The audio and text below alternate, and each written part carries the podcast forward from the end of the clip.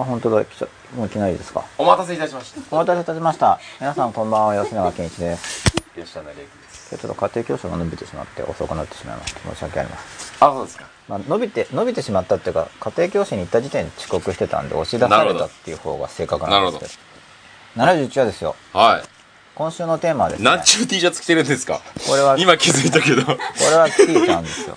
言っちゃっていいのかな名前を多分本物だと思うん何でですかその T シャツ。これは選ん,、また。選んでいただいたんですよ。素敵じゃないですか。素敵ですか？あれちょっと先週もなんかキャラクターじゃなかったでしたっけ？よく覚えてますね。僕はあの時間的には先週っていうかもうさっきぐらいの感じなんですけど さっきも。そう。2本撮りで。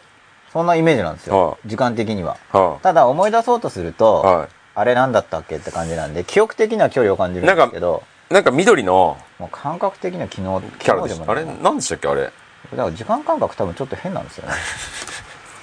寝てますか？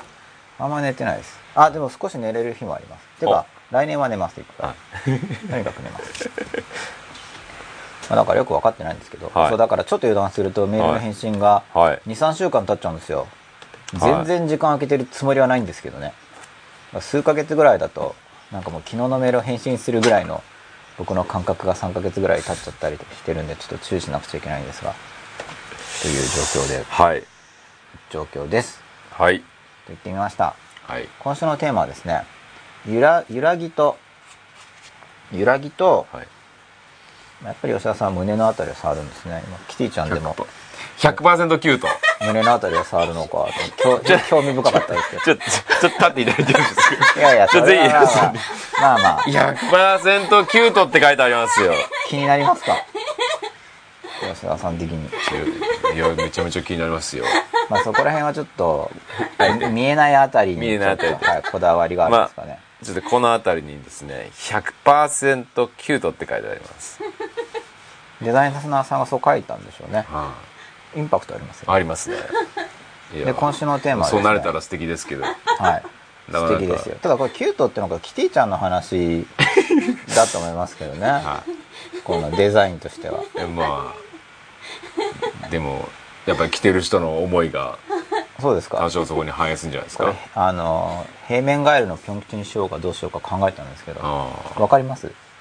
あわかります。あれ？知ってますか？はい。あ知ってるんだ。同じ世代なんですね。このビヨーンですよね。うん。あれ飛び出るんですよね。は多分見てる人は結構みんな知らない気がしますけど。あですか？あれ結構同世代の人が見てるんですかねこの番組自体は。い T シャツが動き出すやつですよね。そうですそうですそうです。単独で。そうですそうでなかなかのアイデアですよね。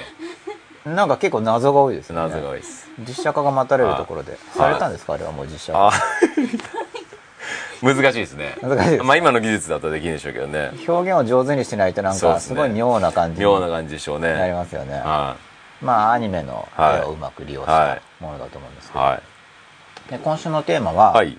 あれ言いましたっけ？いや言ってないですよ。さっき来たじゃないですか。か言いか言いかけてるだけですか？さっきから、は何度か今週のテーマはってこう、はい。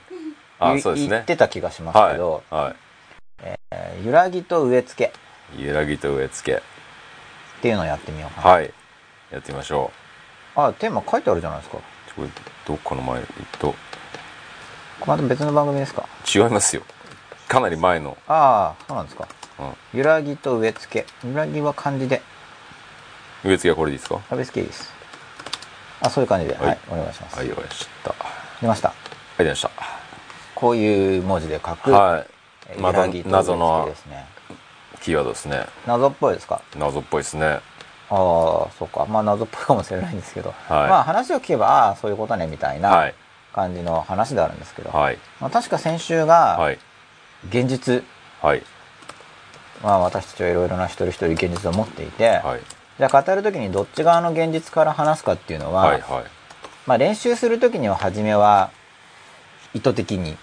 まあ、自分側の現実から話すか相手の現実に入ろうとするかあるいは、まあ、中立を装うっていうか、まあうん、普通中立の現実っていうのは自分、まあ、結局は相手の現実ってやつですらこちらから見た相手の現実に立つしかないんですけどね自分の現実の外には出れないですから、うんそういう意味で自分の現実の中にある中立的な現実から語るとか、はまあ、どの現実に入って喋ろうかっていうのをちょっと意識的に選択しながらやると、うんうんまあいい練習になりますよっていうことでまあ、見ている方の一部の方がはい。1週間練習してくださったと思うんですけど、吉田さんはもう結構ものすごい練習を重ねてくださったみたいで。ああもうすごいですよ。今もやってますよ。今やってますか？はい。もうすごい、まあ、これどちらの現実に立つかっていうのでかなりいろいろ工夫ができるんですうよね、んでどちらの現実に立つかという練習ができるようになってきてはい。でその応用としてこの揺らぎとか別付けっていうのがあるので、はい。これ応用編ですかちょっと早いんですよペースが。まあそんな言っててももう30回切りましたから。早いんですが、はい。まあ、毎週話は進んでいくということで、ははい。いはいやってみたいと思います。はい。吉田さんに画面隠されてしまいましたあまた見せてくれた。はい。隠してたわけじゃないですね。そうですよ。えーっと71夜。はい。揺らぎと。植え付け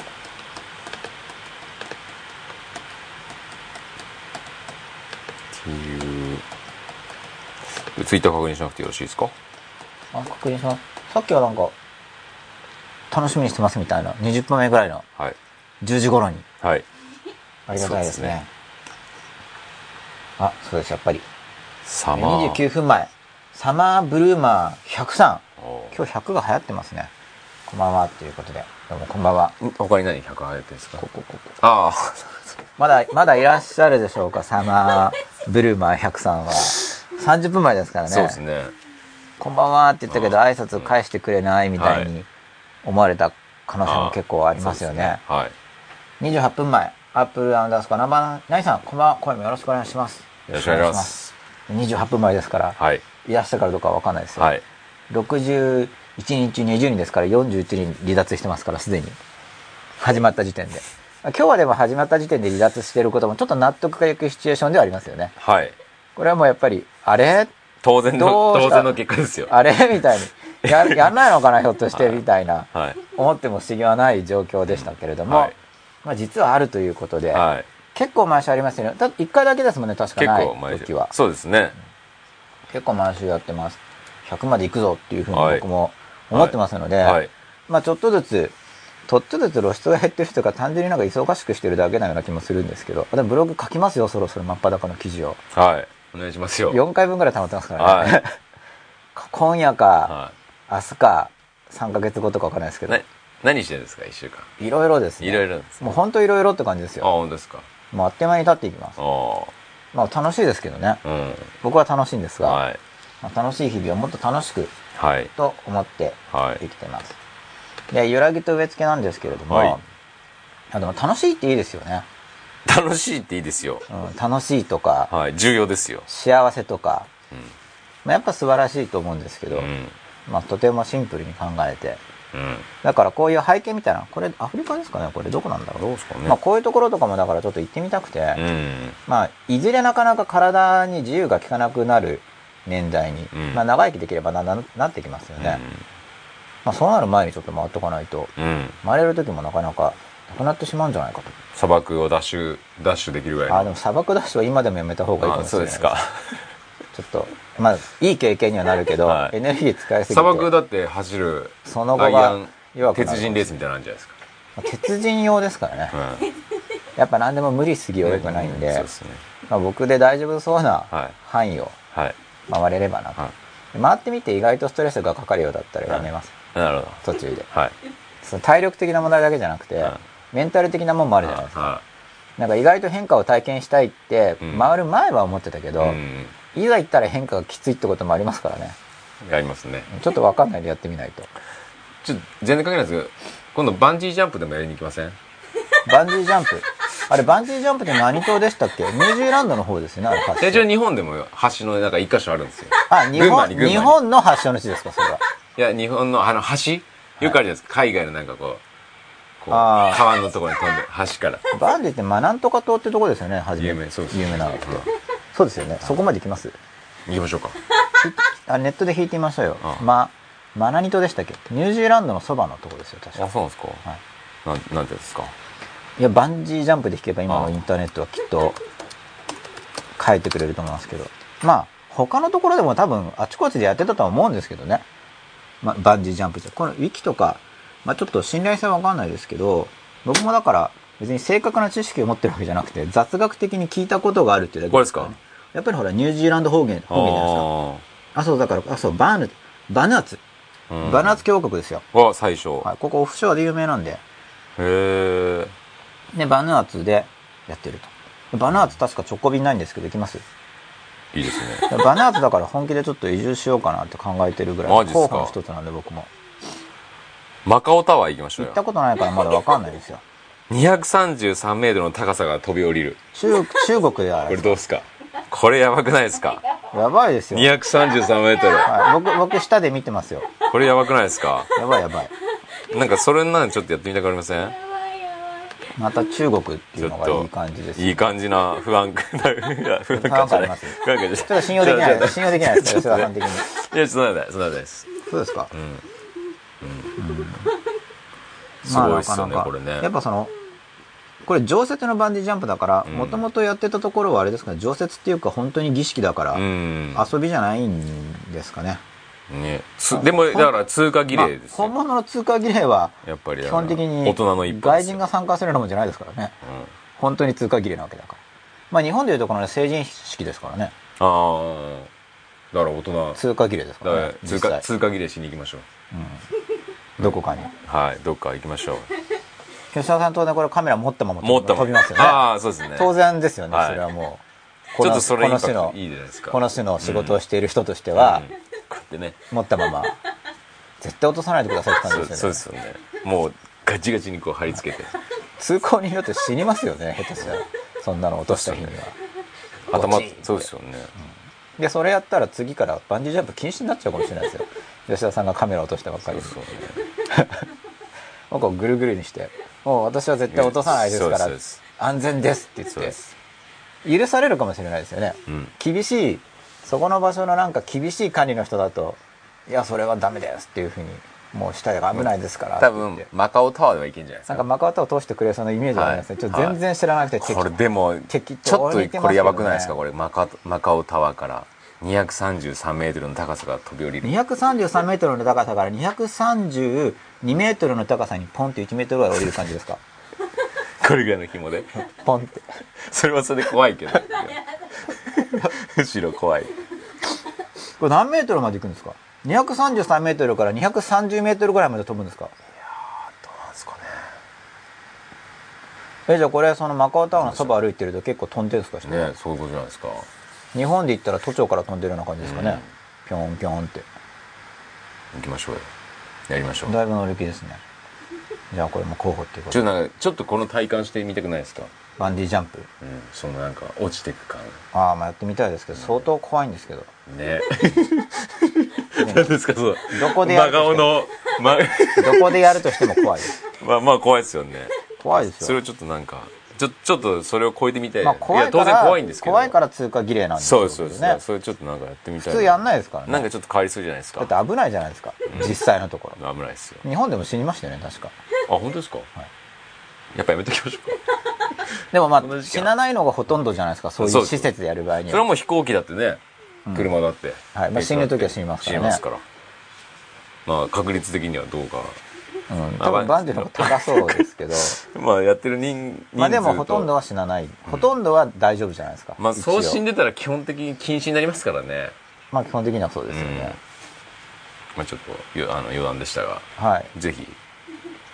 そうですね。はそのうちで吉田ぜひあの吉田バンジ真っ裸でじゃあバンジーツアー。開いていただくい見てる方も一緒に。でもその危険なツアーいいんですか誘ってまあ一応比較的安全なバンジーを飛ぼうっていうことではい一応群馬県に一箇所だけあるみたいですよ。事故らないように。事故らない僕群馬出身だから群馬に安心できないんですよね。群馬信用してない。でなんとなくそういうのありませんか？例えば自分の家族とかだと 逆にちょっと信用ができないみたいな。別にその何か事故があるとかじゃなくて、うん単純に自分がそこで育っちゃうと、はい。なんかすごい安心感があるんじゃないですか？ああそっか。でだから僕はに事故ってもまあもうそこしゃあないわっていうのだからは僕は東京に出てくるんですね。うですね。あんまり安心感がないから。ぱそうですね。で東京にしばらくいるからまたどっか行こうかみたいな、うん。キャラなんでしょうねじゃあ。そうですね。逆にしばらくいると、逆にちょっと出たくなっちゃうっていう。じゃあ群馬を信じられるようにするために行きましょあの群馬行くんだったらやっぱり、う群馬に行きたくないですね。マカオタワーがいいですね。マカオタワー。それだマカオタワーいいですねマカオタワーいいですかでマカオタワーか、まあ、それか本当にもしかしたらあの観光客用のうん。本物もあるかもしれない。いやどうせ行くなら本物がいいか本なという。物でいきますか？ふうに思うんですけどじゃあちょっとまた調べてご提案させていただきます。はい、本物って言っても別にその通貨儀礼に割り込むって意味じゃないですけどね、はい。まあちょっと今でもやってるかもわかんないですけど通貨儀礼がまだ続いてるかもわかんないですけど。でも通過儀礼で高いとこから飛ぶってはい。シンプルでいいですよねわかりやすいですよわかねりやすい。子供はやめとけみたいな。足に紐くりつけてここから高いとこから飛ぶのが大人のうん。印ですよ。多分本物のやつっていうのは多分危なめですよねその施設でやるやつより。いやそうですよ。実際失敗するとダメみたいな。でもまあそれぐらいのリスクがあって、まあだからこその通貨儀礼なんでしょうけどまあ怖さ倍増って感じですよね、やっぱねあ完全に安全が保証されてまあそしたらまああんま儀礼感ないですからね。儀礼感ないですからね。全然平気って感じですからね、うんジェットコースターとかもやっぱ1%ぐらいで死んだらやっぱ乗るとき結構ビビりますよね。そうですね、だってあれ事故相当少ないじゃないですか、うんあるけど。うん。たまにあの、外れとこったりとかあるじゃないですか。まあ一日回してる数と、1%もあったら相当ビビると。まあ1%もあったら多分1%許可されないでしょうけど。そこそこの確率ですよね。許可されないでしょうけどまあもし1%だったらと思うと結構ビビりますよね、うん。100回に1回だと大丈夫な気もしますけど。うん。いやでも、うん不安度は、不安でわかりますよね、うまあジェットコースター乗ると多分5分とか10分じゃないですか、うん。まあそれで1%みたん、いな。5分乗らないですか3分ぐらいです。かジェットコースター100年ぐらい経つと結構みんな死ぬじゃないですか。1%以上。うん。タイムスパンってあるなと思って。ああなるほど。バンジージャンプの15分間とかで1%とか10%死ぬと結構ドキドキしますけど、うん。まあ大体80年ぐらいあればもっと高いパーセントで結構みんな死ぬじゃないうんですか、この人生という場というのは。うん。それを考えるとジェットコースター乗ってないけど100年スパンとかで考えれば、まあ、かなり死ぬジェットコースターに乗ってるようなもんですよね。ジェットコースターは全然乗らないですか？えっ、と怖くてとにかく。あまあだから落下の練習した時があるって言ったと思うんですけど。あそうでしたっけ、はい。なその怖いから何の練習したんですか？落下。で落下する時に怖いっていうもともとそれできてると思うんですけど、うんうん。怖くなかったら飛んで死んじゃいますからね。だけど、うん。まあ、その日常生活で落下するだけじゃなくて、現代人ってそのアトラクションで落ちるじゃないですか。うん。そうすると怖いだけだとそういうの乗る時が怖すぎると怖いわけですよ本当に。ジェットコースターとかが。うん。でそういうジェットコースターとかなければ落ちるの怖くて何の問題もないんですけどはいはいだって実際に飛ばないじゃないですか人間っていうのは本来は、うんでもそれが娯楽になっちゃってるんで、その本当は安本当はってかなり安全うん。であるとしてもその自分の側の本能的な恐怖はでかいと。ギャップがあるわけですよ。うん。ただその自分の側の過敏性っていうのは、まあ、プログラミングっていうか遺伝子的には全然間違ってると思わないんですけど、うん。最近の話ですか？らジェットコースターなんて。っていうかあんなの遺伝子に組み込む方が問題な気がするから。別に過敏性があるん何ですけどのなんかジェットコースター批判論。いや批判じゃなくてあの本能的には怖いのが普通ですよね。あまあそうですよね。話。でそれをだからら怖くなかったらビルとかであえて飛んじゃうじゃないですか。だからそれを体感しに行きたくなる欲求があるわそういうけですよね刺激をね。求めてるわけですよね、うん。ただ僕は怖かったんで、うん。なんかあの能天気にキャーとか言ってる人たちが、うん。能天気だなこれは怖いのになと思ってたわけですよ、うん。ただまあ怖いのはちょっとかっこ悪いかなって思った時期があって、うん。なんかそういうのありますよね。これうん。男の子的なんですかね、怖いということがなんか弱いみたいで。だあ。から練習しに行ったんですよ遊園地に。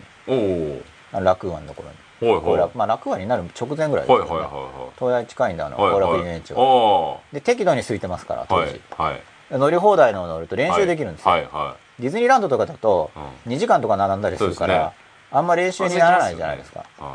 でも連発で乗れるレベルだったんで当時。い連発乗りしたんですか？連発乗りしました。おおで慣れるんですよやっぱり。まあただ慣れるんですけれどもその慣れ方を練習してから行きましたけどね。落下に慣れるとかじゃなくてその自分のか練習のための練習しましたか？まあ、もっと一般的にその怖さとかその感情。うん。まあこの番組でも感情をちょっとやってますけれどもその感情の扱いというものの練習をやっていたので、うん。まあ、その応用としての興味もあったんですよ。だからそれは強がるという格好つけだけでなく、まあ、興味ですよね。僕は興味っていうのは僕は実はそれほどいいものではないという立場ではあるんですけどねうん。結局興味っていうのはゴシップとかも興味じゃないですか、うん。人の私生活に関心があるとか、うん。だからで僕側としても、自分自身の感情だからといっても、うん。それがどういうふうに変わるだろうかに興味を持つというのはなんか本来の接し方じゃない気がするんですよ。そのだからマッドサイエンティストみたいな言い方があるわけですけど、探求心ってなんか本来じゃないじゃないですか。例えば人間と接してる時でも、うん。こう言ったら相手がどう反応するかに興味があるから言うっていうのがなんか本来の関係性とはうん。違いませんか？その探求心っていううのは、ん。こうやったらどうなるだろう。で実験材料じゃないですか、それって本来の人間の関わりとは違う気がするんですよ探求心って、だからまあ一応自分自身だからって言い訳はあるんですけど、じゃあ感情の練習をしましたと、うん。でその落下が怖いとかっていうのはよりもっと本能レベルに近い感じがしたわけですよね、うん。その恐怖心。うん。それってじゃあ同じように練習で、うん。その低減する減るものなのだろうか、うん。怖さが。うん。っていうやっぱ探求心が結構あったんですよ。どっちかっていうと、うん。でやったわけです。だからそれは自分自身との関わり方が必ずしも健全ではない。うん。探求心よりちょっと研究者より、好奇心ですね僕は、うん、僕もちょっと探求心側入っちゃってるんで、うん。それはた僕探求心になると確かにちょっと間違った方向だったり、あんま意味がないことはあるかなって気がするんですけど。そうそれが一応人類文化の発展には寄与するんですけどね、うん。ただそれはなんか、うん、でも実好奇心はすごい重要かなと思うんですよ、そうですね、うん。まあそうしないと元気出ないですね。そうそう。やっぱりそういったものがやっぱりいろんな理由においてはい。好奇心を抑えてしまってるとか、自分でこう枠を作っちゃってるっていうのは結構あるなと思って、はい。なんかそこはどんどん壊していきたいなっていう、うん。で今までやってこなかったこととか、なんか、自分で自分の枠をうん、壊していく、好奇心だんだんやっぱり減ってくるじゃないですかそういう意味では、まあ、年取ると安定年取ってやっぱりしてそういう意味くるってではだし言いますよね。なんかこ大体予想つけ勝手につけちゃって、はい。こんなもんかなとか、うん。なんか関連づけて自分の経験に基づいて。そういう話を聞くと吉田さんがバンジーしたいっていうのはなんか繋がってきますね。そうだから ちょっと未体験なんか繋がってきますね。そこからこうもう体的にも。そう。あんまない感覚じゃないですか、まあ実際ビルから飛ぶわけですよね。そうそうそうそう飛ばないですからねビルは。そうないじゃないですか。あんま関連する体験が、確かに飛んだらどうなるかのうわーとか言って見ることあるけど、うん。もう本当に飛ばないじゃないですか。そう。てか飛んじゃいけないんで普通はそうそうそうバンジーはあくまでこう一応安全であると、うん縛ってあるからあえてやるわけですからね、人間面白いですよね、うん。まあでもそれあえてやったら確かになんかちょっと解放される気はしますけど、僕もだからスカイダイビング、まあ、それは大学の友達と一緒に行っあやりました？いやその日風が強くて、は第一便が途中まで飛んで帰ってきたことあったんですよ。ヘリは一旦飛んだんですけど風強いんでって帰ってきてあで今日は中止ですみたいな、お預け食らったみたいな感じですか、はい、で次は企画がなんかまあ僕が企画したんですけど。あじゃあヘリで上までは行った経験があると。でその後が遊園地に行ったわけですよ。なるほど。確率あの確実にちょっと体験できる感じで。あとやっぱ怖さがちょっと減るんで、うん。まあ安全性が。やっぱその多分そのビルのやつの方がまだ安全だと思うんです。よやっぱ、もうちょっと民間団体っていうか、まあ、有志たちがやっているあのスカイダイビングですから、なんかもう設備的にもまあすごいリアルっていうんですかね。うん。もう使い古してる感じのものだしかもまあ予測不可能なことが。事故ってはないんですけど。そうですよね、まあでもより死にそうじゃないちょっとスですかカイダイビングもちょっと興味ありますね。スカイダイビングって、うん。ちょっと YouTube で見たらはい、あのパラシュートとか背負ってないスカイディビスカイスカイダイビングとかもあるみたいですよね、あこの間トランスフォーマー3でもそういうのが飛んでました。よあ本当ですか、シカゴの上空を。あそうですか、はい。だ本当に飛んでたらしいです。よ、うん。特撮じゃなくあてそうなんですか。そういうシーンが監督がダダこねて。ほん本当に飛ばしたのを撮るそれで後からパラシュートで背負ってる人とつながるみたいな感じ。いや最後はパラシュート確か使ってるんですけどしばらくなんかモモンガみたいので飛んでるシーンがあって。本当に飛んでるっぽいです。そうそうそう。いやそれも YouTube もそんな映像で、で途中から人が来て、はい。パラシュート背負わしてはい。なんか。それすごいですよね、まあ飛び降りやろうって感じですよね。そう。重力加速度信用してますよね。そう。今日に限って重力加速度10倍とかだったら早く起こっちゃうじゃないですか。でもやっぱそんなことできる人ってちょっと強いじゃないですかいや絶対強いいと思いますよ、ね。うん。だからやっぱり日常生活においても。落下って本能的に怖いはずなんで、うん。そこに対処してるわけだから、うん。やっぱりなんかなんかたくましさっていうかあるんじゃないですか,、ね僕やっぱビビりますからね。ね多分。てか飛ぶ時とかってすごいビビりながら、うん。えいっていく。えいっていう。ビビった上です。なんかそういう経験をもっと重ねたいなっていう。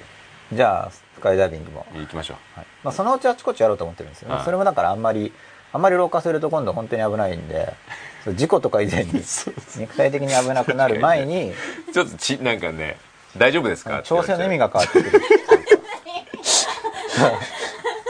そうですよね、はい、うん。そうなる前に、ええ。なんかまあもうそ3の体験しててなんかはい。自分としては OK になったかなっていうような感覚ははい。得たいなっていうのは確かに、そうですね。うんあるんで。はい。でこれ画面が戻ったところでまたもうどこで戻しますか？そうですね。よくっと遅かったですね。よくある話。ついつい。よいやそれがまた面白いと思います、はい。でこの揺らぎと植え付けなんですけど、はい。まあそのバンジーとかの話もすごい関連しててやっぱり、うん、あそれでその、まあ、これも多分言ったんですけどね、うん。その落下の練習を聞いてあんま怖くなくなったんですよ、うん。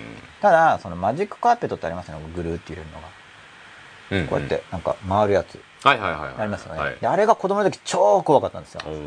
こんな怖いものがあるのがやばいって思ったんですよ。しかもそれがその後楽園遊園地のやつなんです。なんかなんだ修学旅行じゃなかったと思うんですけどなんか旅行かなんかで来て乗って、ものすごく怖かったんですよね、でこれはやばいって思って、でそれもあって、まあ、そういう思い出もある場所なんでそのマジックカーペットに練習して乗ったわけですよ、あそしたら練習したとか全然怖かった。ですただこう動い座ったまあまうん。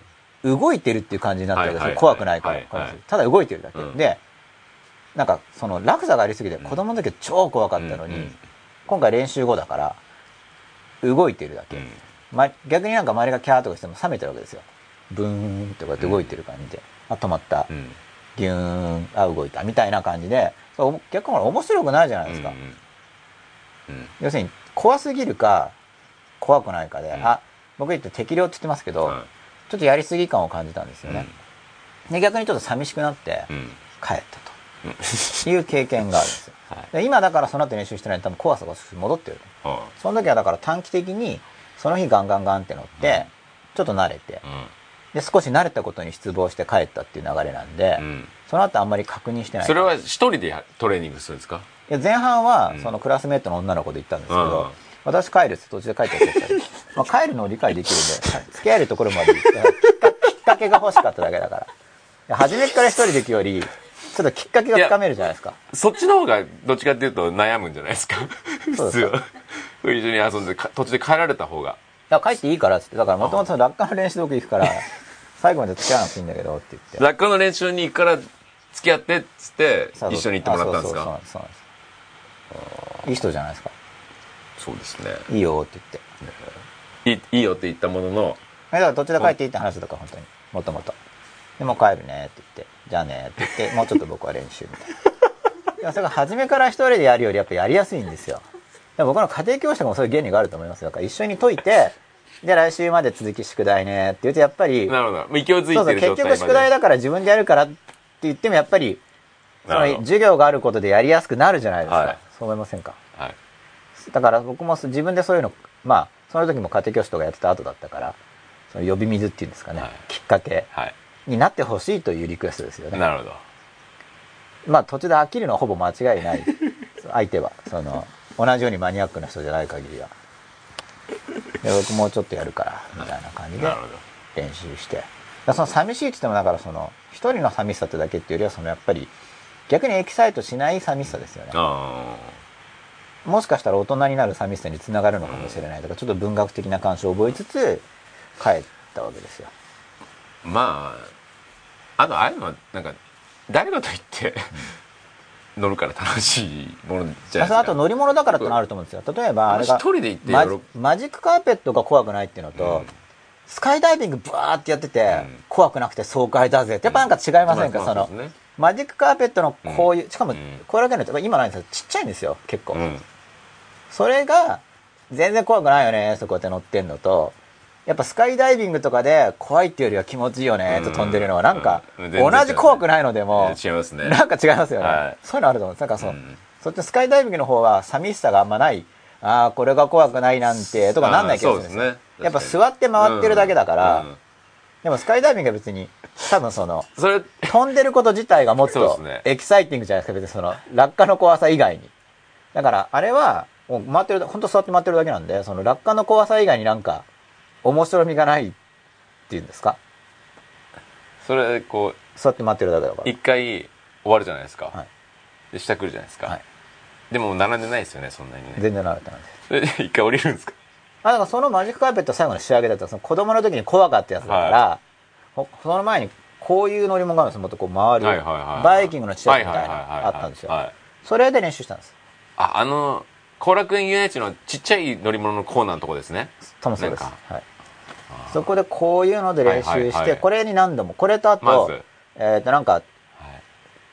暗い中を走るジェットコースターみたいなのもあるんです。確かそれも練習で乗りました。ただそれ落下がなんかあんまないんですよ。ただ、このブルブルうん。こう振り回されるやつ何度か乗ったらちょっとこれうん。もともと何度も乗るのを前提としてないからやばいかもとか思ってあのちなんか血流的に、まあ乗せてくれるんですけど、うんちょっと君何度とかって言われなきゃいいんだけど多分なんかそれ想定してないよなと思ってそういう人。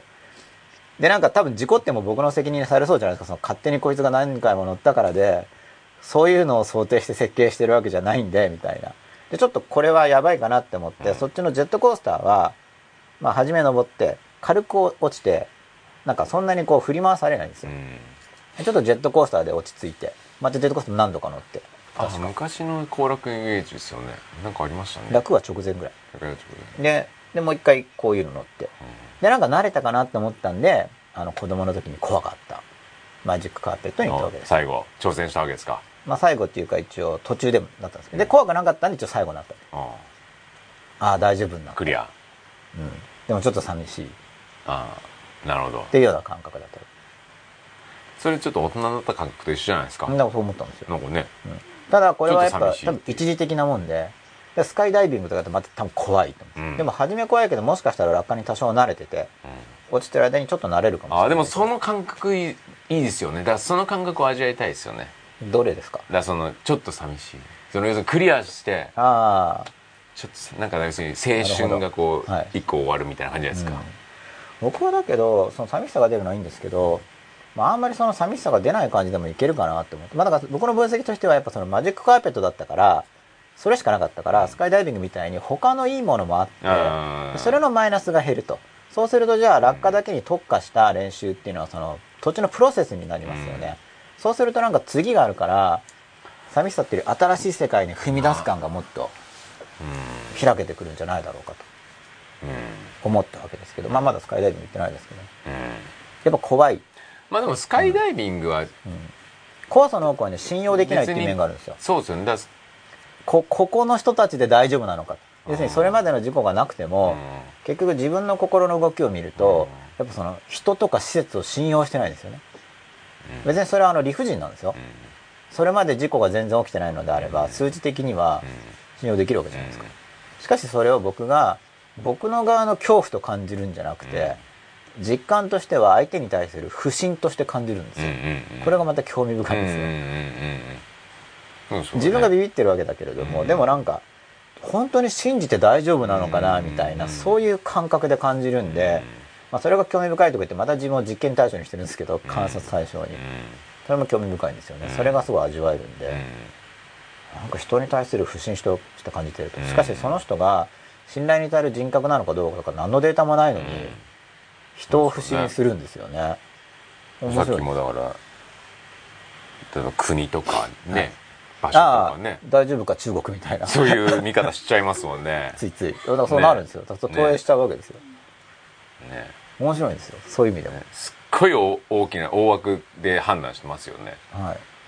すまあ、人間そういうところがあるんで、ね。まあ、自分が人間だからそういうところといい感じに付き合いつつうまく楽しく生きていくというのを考えてるわけですけど、まあだから欠点抱えてますよね。山のように。まあでもそこにだからだけど理不尽だなって分かる理性があればちょっと変え変わっていけるわけじゃないですか、うん。我ながらおかしいから。うん。うんでこれ書いていいですか？なかなか出るたびに書いてない感じなんですけど、はい。ではい。まあ、バンジージャンプっていかにもこうブラブラ揺れるあ揺れるのかな？ちょっと知らないですけど、まあ、揺れるとしてこうブンブンって。縦言うんですよねこうじゃないですか。こういうふうに揺れるんですか？こういう感じで、うん。ピューンこういう感じ。基本だからまだって下に落ちてくるでこれ下行ってどうするんですか、ま、そのままゴムだガラガラガラガラガラガラガラガラってあそれどうなんでしょうね下下に下ろすんですかあちょっとで逆にちょっと伸ばしてうん着地して外すみたいなうん感じだと思いますけどねまあそのまま上に釣り上げられるのもそれはそれでなんかガラガラガラ 200m ガラガラガラガラ。そこ怖い？結構怖いですよ。また怖いですよはねゆっくりだから今度は。たまに「うい!」とかやられたりしてね。なんかちょっと動かしてやれみたいな。そうそうシュー。でブンブンブンみたいな。ボーナスとか言って。それ嫌ですよね。その無抵抗っぷりは。まあされるがままですよね。もうされるがままですよ。ぶら下がってるわけですからね。ああもういいのかっていう感じですよもうまあなんかよし登れるぞと思ってまたはい。ピューって落とされてピュー20メートルぐらい。はいでビヨーンビヨーンって。そうずっとそれを。だいぶ好かれてますねはいそれって。はい。特別サービスですよね。まあそれ揺れるわけじゃないですか、はい。まさに揺らぎですよ、はい。揺れてますよね、うん。でこのかんそれぞれはい。自分たちが現実を持ってるわけじゃないですか。まあこっちから見た他人は向こうから見たら自分ですからね一応自分という自分から見れば向こうは他人だけどはい。他人側の向こうから見たら向こうは自分ですか。らはい。でお互いにこう現実を持ってますよね。現実。お互いにこう自分たちの現実を抱えて生きてるわけですよ。世界を見ている、まあ、例えば僕が考える群馬県と吉田さんが考える群馬県はだいぶ違うんですよ。うん。あれ群馬県育ってないですよね。はい。そうするとそもそもそのデータ量が違うじゃないですか。うん。でも思い浮かべるものが違う、うんだから中学校高校とかも大体自分が言ってたところが基礎データになるんでうん。普通高校って言われればやっぱり自分が言ってた情報が思い浮かべられるわけですよね、母親父親とかもそうで自分が抱えていた母子関係とか父子関係っていうものがまず認識うんされるわけで、う言葉っていうものが。んはい。だからもう全然一人一人現実が違うんですよね。もう本当群馬県なんて言ったら僕が群馬県で現実と思ってることと吉田さんにとっての群馬県の現実というのは全然うん。違いますよね。はい。内容がだうん。から一人一人違うわけですけれども、で、まあ、コミュニケーションをしていくときに相手の現実に立とう。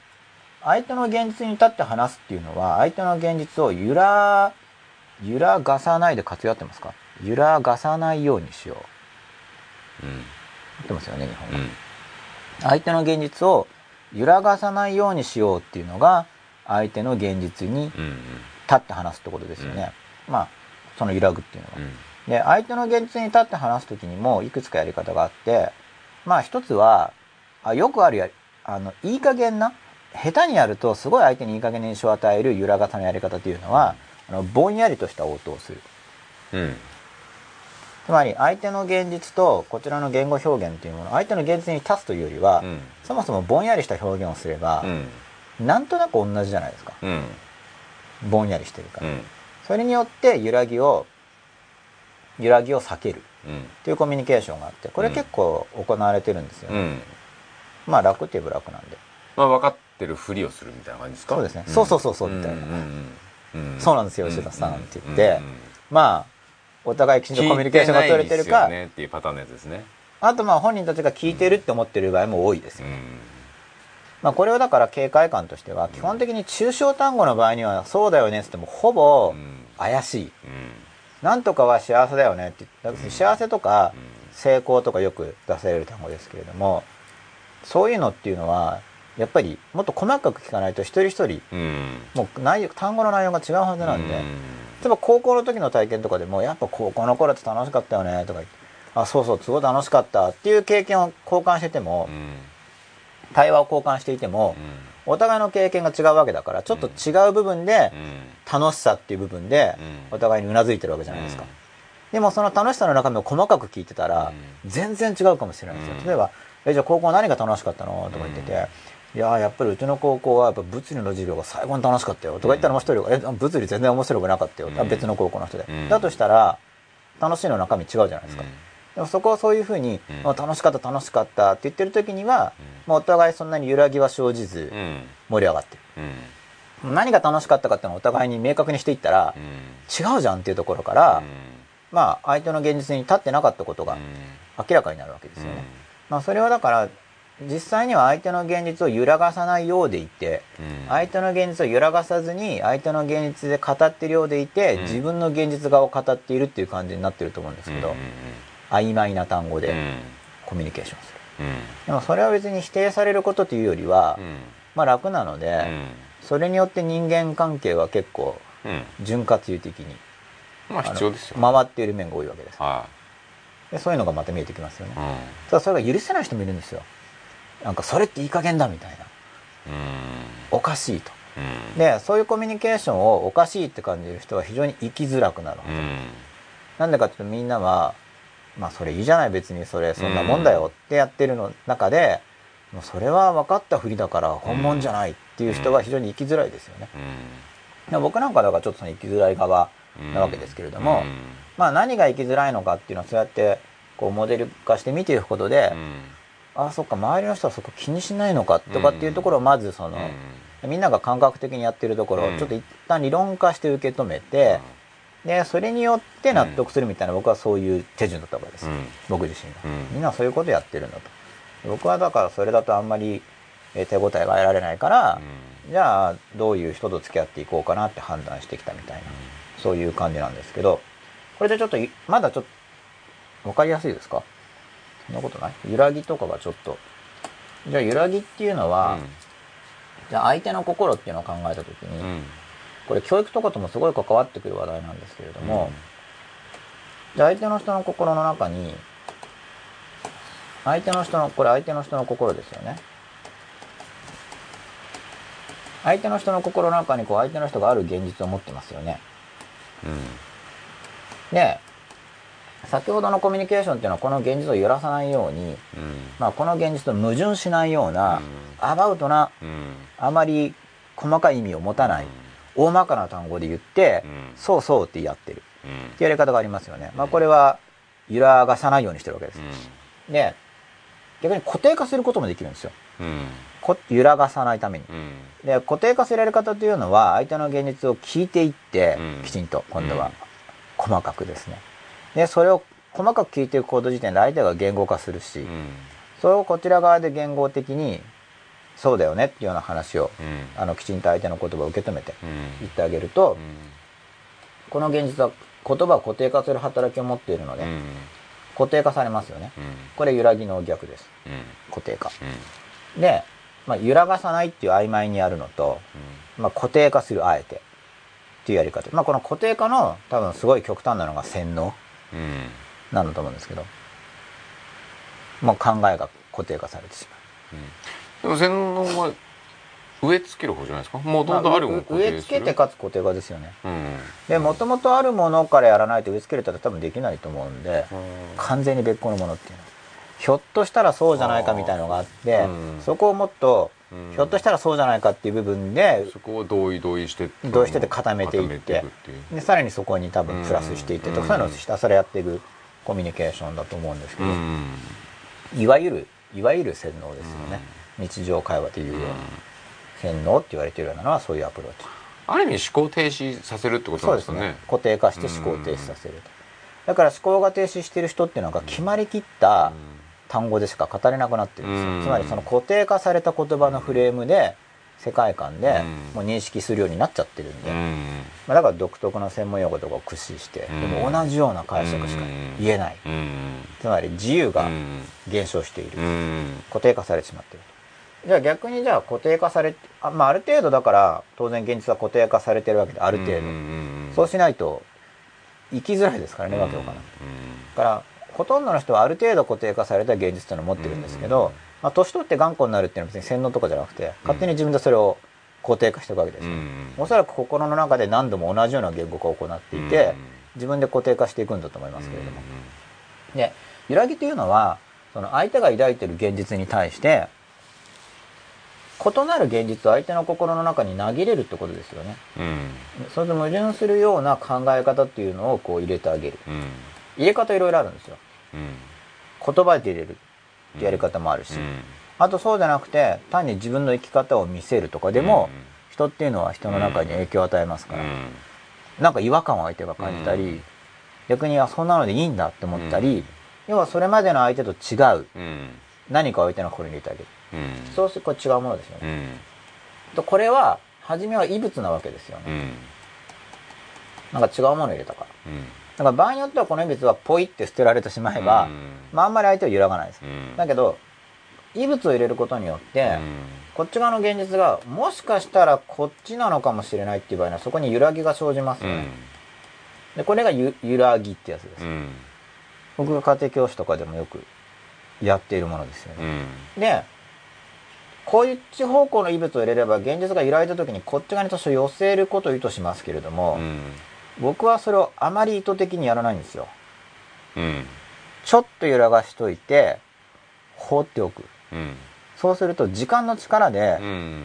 何か相手が変わりますようね、ん。でどう変わったかを見るみたいなアプローチを僕は好むんですよ、まあ、若干の誘導はするけれども、誘導しすぎると揺らぎっていうよりはもっと植え付け感が出てきますよね、これも程度問題なんですうんよ、うんある程度自然に揺らがせた結果どっちかに動く方がより心が健全にうん変わっていく、うん要するに副作用はあるけれどもうん副作用が減る感じがするし、う実際の成長になる気がするんで、だから、まあ、揺らぎと植え付けっていう形で今日は題名に出してますけれども、本的にはほとんどの場合には植え付けというよりは揺らぎの方がいいとう。ん。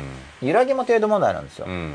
あんまり揺らがしちゃうと相手の安定性が今度失われちゃいますよね、うん。動揺しちゃってどう考えてるか分かんないとか、どう生きたらいいのか分からないってなっちゃうんでまあ固定しすぎてるところうん。でこちらから見て相手の人生の障害となっている部分を少し揺らがしてあげるぐらいを考えてるんですよね。うん。この揺らぎっていう概念でこの揺らぎっていう考え方でやらないとあの説得になっちゃうんですよ。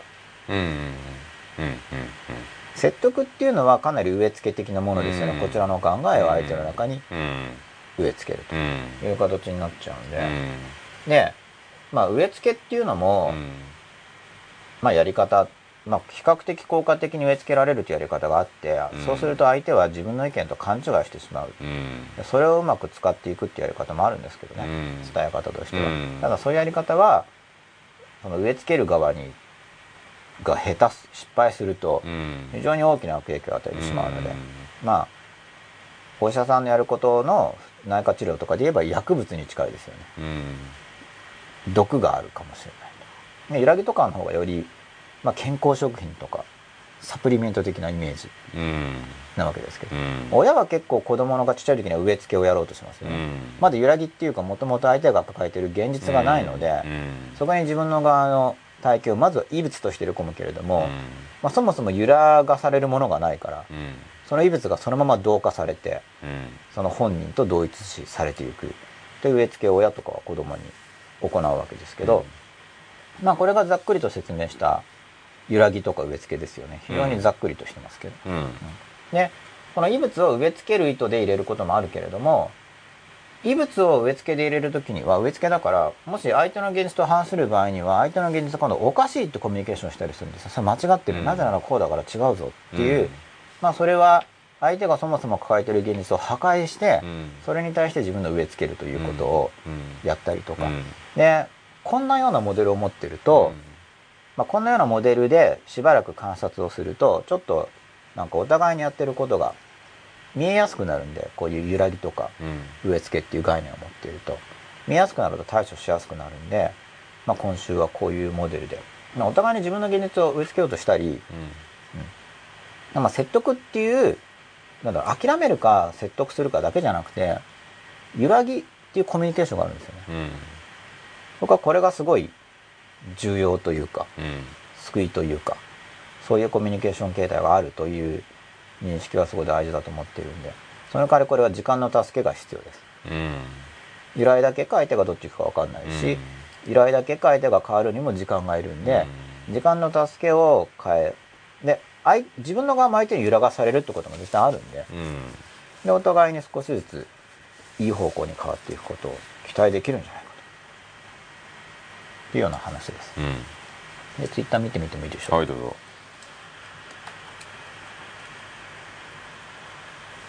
あ30分前。大串康さん。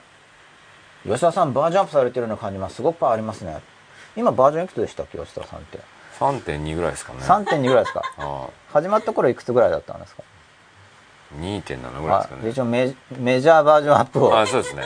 それをやっぱ大串さんははい。2が3になったのをはい。大気づいたわけですね。ですよ。メジャーバージョンアップを。6分前。仮面ライダー。あこれ前の読み方聞きましたね。トリプローでしたっけ？さんです。はい。どうも久しぶり久々ですということで、はい。ありがとうございます。お久しぶりです。あ。その後もついてますね。続きです、はい。僕は自分の脳を自分の憧れる考え方に洗脳したいと思うことがあります。怠惰な部分をなくしたいと。とのことです。仮面ライダー。王王さんです。まあ僕もそういうようなことを多分考えてると思うんですよね。まあだから洗脳っていう単語もどんな意味で使うかなんで、うん。結局僕もその自分の間違ってる部分にはこだわりたくない。うん。投げ捨てたいみたいな気持ちも持ってるわけですよ。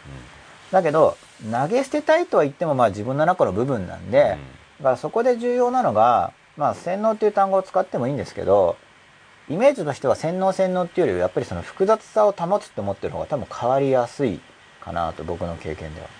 うん。うん、っていうこのやってること自体がまあ揺らぎ的なコミュニケーションなんですけど、だから洗脳という概念を多少それに揺らぎを与えようとうん。いうのを意図してこれ話してるんですけど、うん。それはどういう考え方かというとじゃあ自分の中で悪いこの考え方良くないっていう考え方が自分の中にあったとしますよね。うん。でいわゆる単純な洗脳っていうのはだ洗脳したいっていうのはうん。これも嫌だからうん。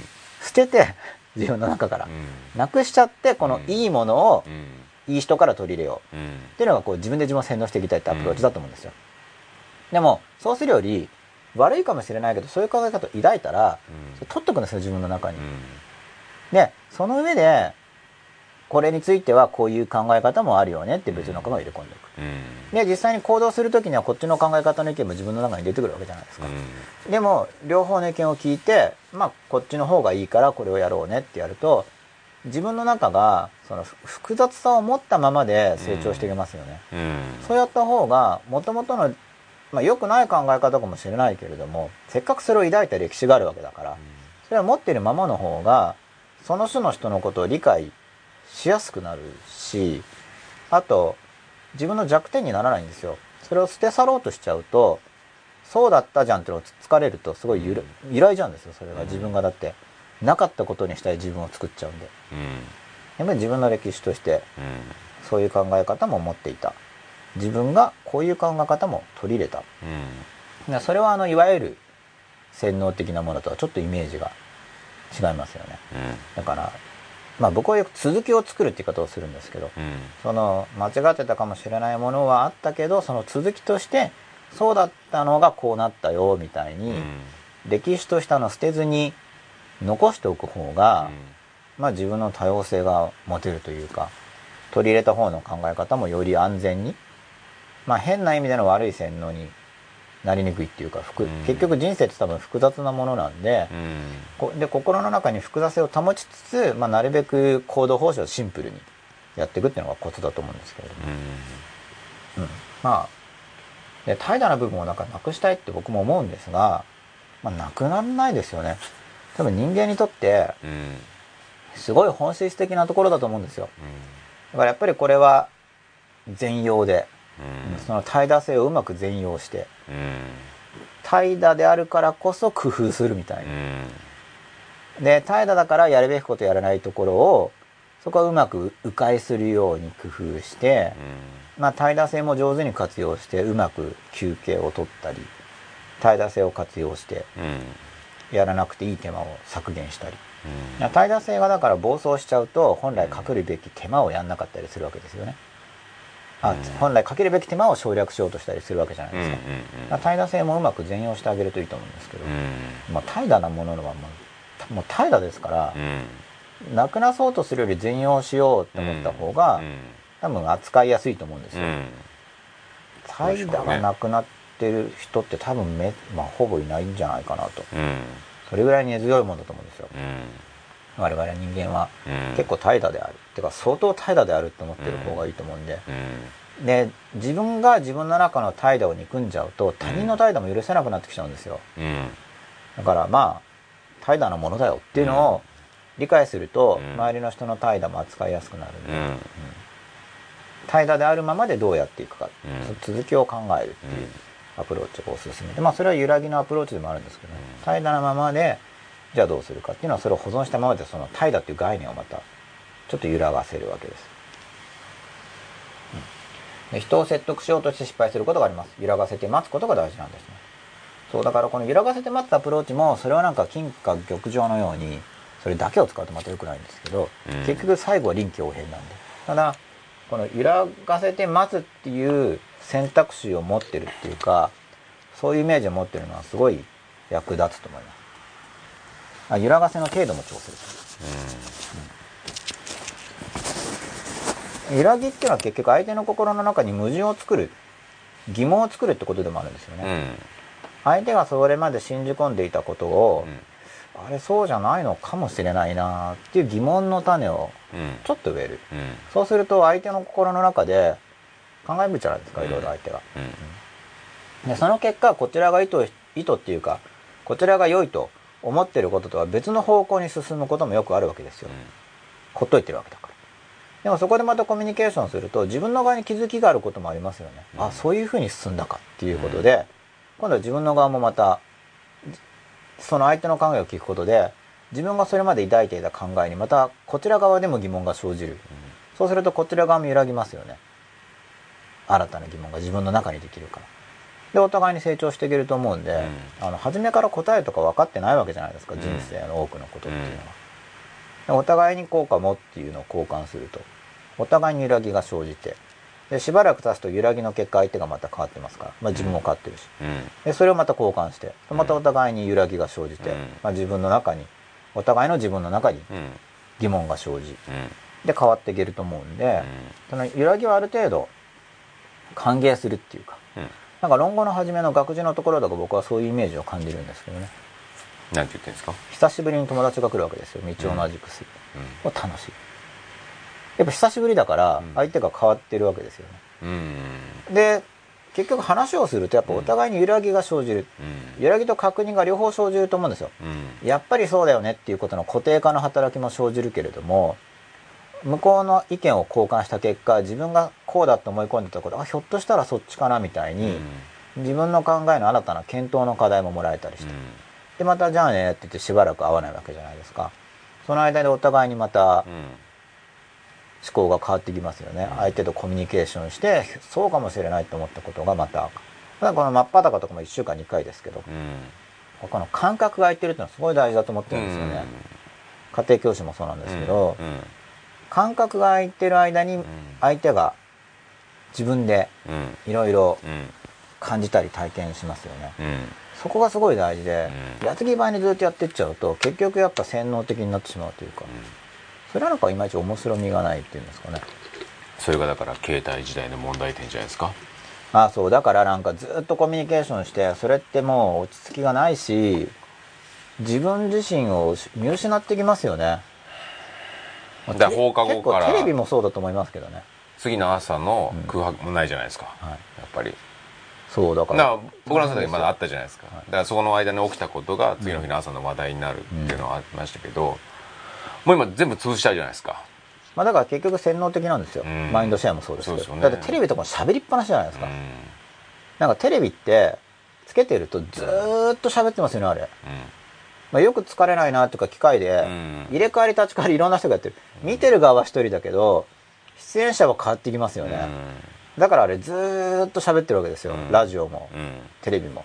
それって不自然なことで、ずーっと他の人の言葉っていうものを刺激として取り入れてる。そしたら本来自分の側でまあでも醸成する時間がないわけです。そうですね。でももう不自然ですけどそれを求めてみんなテレビつけるわけですからね。まあ中国ですよね、そういううん。僕そういうの嫌だから散歩行ってたわけですけど、うところが散歩してる時もラジオ聞いてたり、散歩してる時も音楽聴いてたりとかっていうとやっぱりまた解放されないわけですよね、まあ僕は一人の時間を求めて散歩してたんだと思いますけど、自分で醸成してる時間がないと、結局その揺らぎとかじゃなくて単なるインプットになっちゃうんですよ。でしかもね。理念的にうん。インプットが大事だとかっていうのもルフしてますから。まあ、教育がそうですからまさに洗脳的ですよ、はい。そうすると散歩してる時も iPod でオーディオテープを聞いてたりして、うん。言葉のですよ。うん。そしたらその時もインプットじゃないですか。で寝てる時は睡眠学習とかやってたりひたすらインプットですよ。それ僕はもう良くないと思いますけどね。まあがっつり。意外とインプットされ16年意外とインプットされないと思いますよそのやり方16は年やってますからね。それでやるとあんまりだからインプットっていうかだからもともと自分が持ってる体系があってで知識を入れてそうなのかな？どうなんだろうってやっぱり考えていくことでそこで自分が少し変化してっていう積み重ねだと思うんですよ、うん。そこでやっぱり時間とか期間が必要なんですよね。そんなインスタントにポンって入るものではないんで、うん。まあインプットは確かに大事だし僕もインプット大事だと思いますけどただ今情報過多の時代なんで前みたいにその本とかって全然ないですよねっていう時代はまず読めですけど、まあ、今僕も本読んだ方がいいと思うけど今もうずっと読み続けることが可能なぐらいありますからね、うん。インターネットにしても、うん。テレビもずっと喋ってるし。うん。それも遮断したり自分一人での時間も取って考えるとか。まあほんと5分でも10分でもいいから座って考えるだからやっぱりインプットもやっぱり最初の問題意識であったりとかはい、うんそのスタート地点はい。を自分の中からスタートしないと、やっぱりただのそう単なるインプットインプットになりますからね。だから本読んでる時にうん。揺らぎを感じたら僕は閉じるってことをするんですけど、うん。だから速読とか嫌いなんですよ。うん。いや別に速読とか嫌いしてまた語弊があるんですけど、まあ一応アンチテーゼ的に嫌いって言っといた方がいいかなぐらいの感じで警鐘を鳴らしたいみたいな感じなんですけど、で僕もバーって読む時あるからそれは速読ですけど、でも読んでてなんか自分の中に揺らぎを感じることがあるんですよね、うん。なんか発想っていうか自分の思考が動いてる感じ、そしたらやっぱ閉じてうんその揺らぐままに任せたり考えたり、うん。そこでちょっと間を置いて散歩したり、うん。そうすることでその内容が自分に変化を与えると思うんですよ。なんかちょっと読んでて、いいなって思ったらそこで休んで、ちょっと自分の中に染み込ませたり染み込ませる人もそのまま入れるわけじゃなくてそれは例えばそこで自分が何かを感じたらそこからまた自分のことも分かりますよね。ここに反応するということはうん自分はどうなんだろう、うん。なんでここに反応するのかなとか、なんか考えるきっかけになるんですよ。心が動いたから、うん。その動いた心の動きを大事にしてちょっとどっち動くかを見てみたりとか、うん。そういうのができるから本ってすごくいいと思うんですよね、うん。つまりどこでも切れる。うん。読んでる時に。うん。テレビとかって、まあ、今は録画がありますけど、まあ、YouTube とかだからもっと切りやすくて本的ですけど、うん。普通のテレビとかってのは切れないわけじゃないですか、うん。ちょっとおっと思ってプッて止めるとできないからだけど本は止められるし、うん。でネットとか動画とかもあの僕はもうおっと思ったら止めることを推奨するんですけど、うん。止めてちょっと間を置くとか、うん。考えてみるとより深く入ると思うんで。もうインプットインプットっていうのはアップアップしちゃって、自分を見失いやすくなると思いますからね、うん。もう揺らぎっていうよりも情報量の圧倒によって入れ替えちゃうってイメージだと思うんですよ、うん。情報洪水自分とものがあったとしても、うん。どんどんどんどん入れていけば、うん。入れられたものばっかりになっちゃうんで、今度は、うん。まさに、まあ、植え付けをさらに超えたものですよね、うん。情報洪水で思考停止にさせるっていう、うん。まあ今そういうことが現にやられてるんだと思いますけど、まああんまりいいことだと僕は歴史ですね。思ってない思考の。そうそう。もう歴史です。自分はどっか行っちゃいますね。うん。だから自分はどっか行っちゃうからう、ん。ないんですよ。自分の考えとかやりたいこととかうん。もうその後はやりたい放題ですよね。うんまあ自分思ってないですからね。でそんな風に今なってきてるんじゃないでしょうか。まあ情報過多であればそうなるはずですけど、うん。そうですね。うん情報過多によって思考が停止してしまうと。うん。まあだから僕は思考法とか出してるわけですけどね。うん。ただまあおせっかいなわけですよ。ニーズないですからねそっちの人たちに。その考えようとするそうですね。もう揺らがないぐらいにパンパンになっちゃってるみたいな話ですもなんんねとなくおかしいかなって考えてる人は考えようとすると思いますけど。うん。何がそれきっかけになるんですかね？その揺らぎがパンパンな状態だけど。うん僕はだからもうそれは生命の力を信じるって感じですね。そのなんかその人の中の生命の働きがおなんかおかしいってなんかこうさすがにうごめくんじゃないか。うん一部の人はだけど。うん。だって本人がだってあんま苦しみを感じてなければ本当自覚としてはおせっかいなわけで。うん。で僕の側としても僕が合ってるかなんて分かんないわけじゃないですか、うん。僕も思い込んで間違ってるかもしれないから。だからそんなに押し付けがましくはできないんですけど、うん。まあ、若干押し付けてますよね。いやその結局揺らぎっていうのは結局若干押し付けてるんですよ。こちらの側の理想人間はこうの方が幸せな気がしますよっていうのを若干押し付けてるわけですね。揺らぎというのもそもそも。相手を揺らがせるというのは、まあでもその働きかけはだからそこがまた押し付けだとかっていうのも、あのーそれを阻止しようとする情報がまた蔓延してるじゃないですか。うん。自分の意見見をはい。相手に言うことがうん。押し付けだっていうのもまあ確かに押し付けなんですよ、うん。その押し付けというものがだからいいのか悪いのかっていうことでね。自分の意見を言うのは別に押し付けじゃないと僕は思いますけどね。うんまあそれこうしろよお前っていうのは押し付けですけど、俺別にこう思うねっていうのはまあだから僕は厳密には押し付けだと思いますよ。一応厳密には。だから、じゃないでしょそれは、えなんで？全然自分の意見を言うのがはい、なんでそれを押し付けにないるんやですか？それは意味解釈をしようと思えば、うん。相手の心の中にその意味を形成させるわけなんで意味解釈でもそれは形成するのは相手が形成してるだけじゃないですか。だって別に皆さんが何か言っても俺がそれを形成するかどうかははい。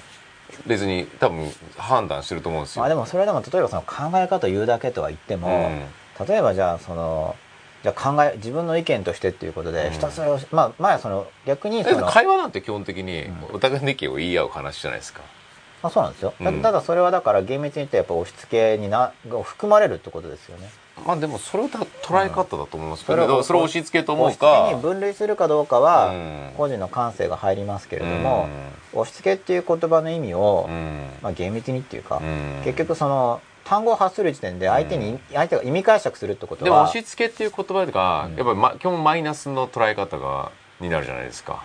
今で言うと、まあそうですね、うん。はい。そうすると基本的にはそれがやらない方がいいという捉え方に一般的に僕はなってる気がするんですよ。うん、まあそれは僕はちょっと単純すぎるかなって。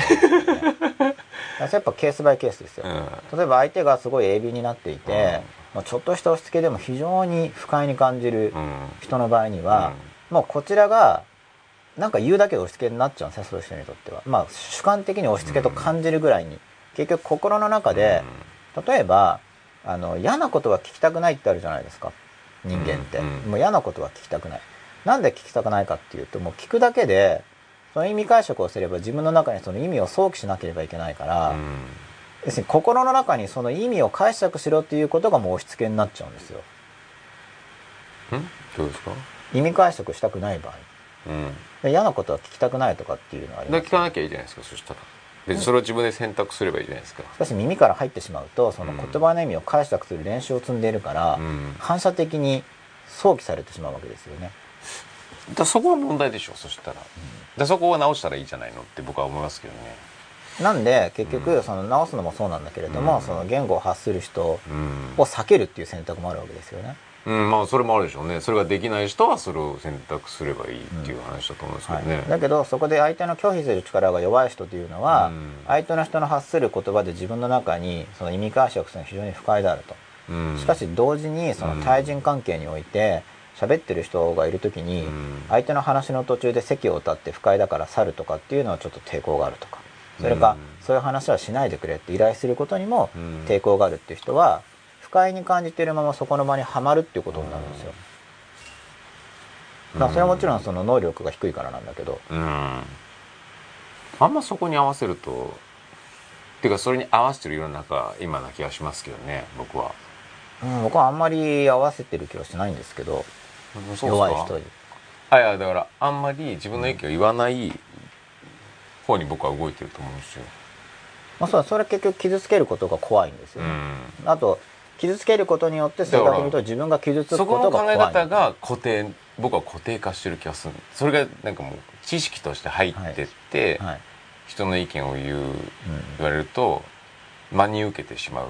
はい、なんか真に受けなきゃいけないみたいな状態になってんじゃないかなって気がするんですけどね別にそれをちゃんとここを独立させてて、うん。人のい自分の意見を言ってるっていうのをちゃんと客観視できてはい。別にそれを情報として一情報として、はい。あの見ればああいいこと言ってんなっていうのと、あそれは別にいいなっていう。はい。でそれを分別できるじゃないですか。自分にとって必要なものと必要じゃないもの。はい。でそれ別にそれでだからそこに対して相手が何を言ってるかによってこちらに何かそれに対してやめてもらえますかっていうのは違う気がするんですけどね。まあそれはだから小さい時からうん。結局人の話をよく聞きなさいとか、うん。そういう教育をずっと受けてるわけですよね、うん。現代っ子っていうだからそこをうやっぱ改めないといけないですよね。ん。まあまあ現実問題としては僕は人の言うことは大抵間違いだと思ってますけどただまあそういう教育を広く行うことは僕は弊害を生む気がする。それも違う気がするんですよ。人が言うことが間違いっていうのも別に。僕は事実としてはほぼ間違いだと思いますよ。でそのか発想が、まあ別にそれは吉野さんの発想がいいですけど、僕はだからそうは思いたくないんですよ。あくまでその人は本気で思ってることだから。あそうなんですだかそれはだから自分にとって真実かだからそれはそれぞれ世界が違うから自分の世界にとっては真実じゃないかもしれないけど、はい。その相手の世界にとっては真実だじゃないですか、まあだから相手が、うん。だからそれを信じて、まあ多分間違いだなと思ったとしても、うん。結局一応その人のうん。人生の責任において、うん。その考えに基づいて、その人は人生を運営して、うん。で、チャレンジして失敗しただ。からそこの世界その人の世界のその意見は別にいどんどん言ってくれた方がああそうやって思うんだねっていう話だから、別に何もこっち側に何の危害もないし別にいいことによってはまあ僕は僕は危害を受けるという。立場ですけどね。結局相手の意味解釈をするだけでこちら側に揺らぎが生じて相手の意見に引っ張られるんですよ。ああだからそこが逆になんかあのんなんでしょうね。なんかこうバリアがないなんでしょうねいやもう影響は向もう受けてしまうもんだと僕は仕組み的に人間はそうなんだなと思いますけどうん。だからある文化圏でコミュニケーションをすればやっぱりその文化に人は染まっていくだろうなと。うん。僕もどっかに行けばやっぱそこに影響を受けるだろうなって思ってるんですよ。うん。そうすると誰かとコミュニケーションをするっていうことはその人にちょっと近づいちゃうんですよね。うん。例えばまあ教育の仕事だから教える仕事をするじゃないですか、うん。で教えるっていうことは基本的にはだから全分野で僕の方が知ってるってことはないけれども、うん。しかし誤解を抱えてる人とコミュニケーションをするわけですよね基本的に。えどういうことですか？教えるっていうの。はで数学の問題を解くにしても、だから解けない人っていうのはなんか誤解してるわけじゃないですか。うん何かを。うん。でそこに真面目に接していこうとするっていうのは相手の誤解を一回理解しますよね、うん。どう誤解してるか。を、うん。ところがその誤解してる思考パターンっていうのはまあある意味おかしい思考パターンなわけですよ。うん。でそれをでも理解するということは僕はそのおかしい側に一旦一歩足を踏み入れないといけないんでうん大変なんですよね。うん。踏み入れなくてそれをががなんですか別のものとして感覚として捉えるのはできないですね。もう思いっきり真に受けるわけですかそこ。まあ思いっきりじゃないですけれども、まあ思いそんなにその01ではなく、うん。完全に真に受けないしもちろんそれはおかしい、うん。ここそこに間違いがあるという認識は保ってるから、間違いとは見てますけれども、しかしどう間違ってるか分かろうとすれば、その思考を一応たどろうとするわけだから、影響を受けてしまうんですよね。どうしまあ、どうしてもっていうか、まあ、少なくとも僕の場合には、まあ、どうしてもっていう感覚で影響を受ける、だからそれはある意味毒なわけですよ。僕にとっては、でも毒だけれども同時に広がりをもたらしてくれるものでもあるんですよ、そういう見方もあるのか。な、例えばそれが数学の問題だとしたら、まあま、分類すれば間違いですけどね、分類すれば間違いだけど間違いの仕方としてこういう考え方もあるの。か、一応その間違いかもしれないけど、ある種の正当性を感じてるわけです間違ってる人っていうのは。だってこうなんじゃないのって思ってるわけですよね、本人はそこは正しいと思ってるわけじゃないですか、まあ、もちろん何か例えばその本人が、まあ、普通の子であれば一応多分数学の本の方が数学的には正しいだろうと思ってるんですよ。思ってるけど納得いかないってことですよね自分はこう思うと。でそのこう思うって話を僕の側が分かろうとする時に僕はその考え方に足を踏み入れないと分かんないから何言ってるか、で分かろうとするわけじゃないですか。でも染まりきっちゃったら戻ってこれなくなりますよね、うん。僕の側が。だから多分こうなんだろうな。でどこがおかしいかって僕なりに感じてでそこから、まあ、どっちに揺らがせるかっていうのだからまあ教え方としては考えるわけですよ、そこをこれはこうなんだ。ただ場合によってはちょっと時間の問題とかもあってこれはこうなんだっていうふうにまあ言っちゃう、まあ、植え付けですけど、うん。決めつけとか植え付けで言っちゃう時もまあそれは技術的には実際には多々あるんですけど、まあ、特にそれは数学っていう場合には一応数学という体系があるから、それもあって強く言えるんですけどね、うん。その人生の判断とかと違うんです。数学、うん。数学。っていうものは多少確立してまあ僕の中ではまあ出せれば確立してる子育てにおいてそれ言ったら完全あの大人の負けですけどねうんと大人の負けっていうのは。そういうもうこういうもんだっていう。子供が理解しないのにこういうもんだっていう。まあそこがまた微妙なんですよ。つまり子供の側とか弱者の側からすると強者を求める欲求っていうのを人は持ってるわけで、うん。まあ、だから古来からずっと神様だったり、まあ、別に今でもそうカリスマとかありますよね、結局強者を求める欲求もあるから、例えばそのじゃあ強者側の人が A が良いと思ってるとしますよね。で良いと思ってるんですよ。で良いと思ってる時にそれに対して反問してくる弱者側の人が A じゃないんじゃないかと。でそこで確かに心理を捉えてるわけじゃないから完全に A とは言い切れないと。うん。うん。ででもそこでぼやぼやっと A じゃないかもしれないねでやっちゃうと相手はもやもやしてるだけで、揺らぎというよりは逆にどう感じるかというと A を否定されたって思っちゃうんですよ弱い側の人が。ちょっと絵を描いた方が分かりやすいですかね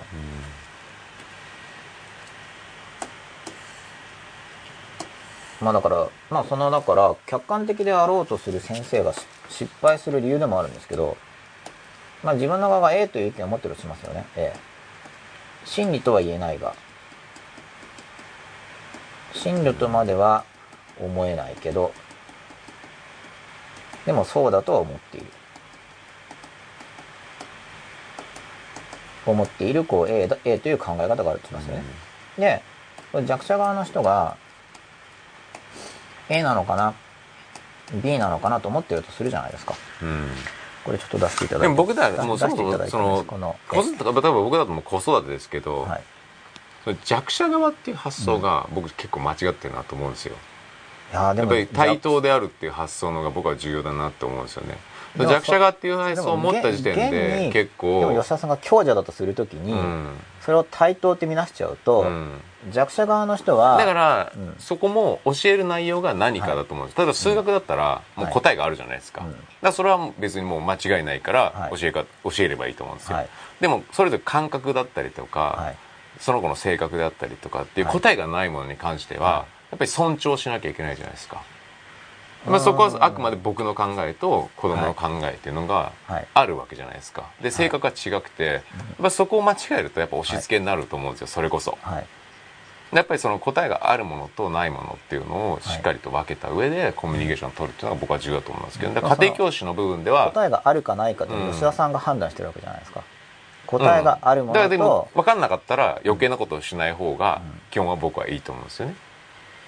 ただあるないっていうのは吉田さんが判断してるわけうで、でこれは答えがある。んうん。これは答えがないっていうのうん。をあくまで強者として語ってるはずなんですよ、うん。でもそれは強者なのかな？一意見ですまあよね。僕の言うところの強者ですね、うん。っていうのは子供の側っていうのは、あの対等な立場には上れないんで、対等っていうかだからなんだろうな押し付けないってことですよね。一人格としてしっかりと認めるっていうところですね。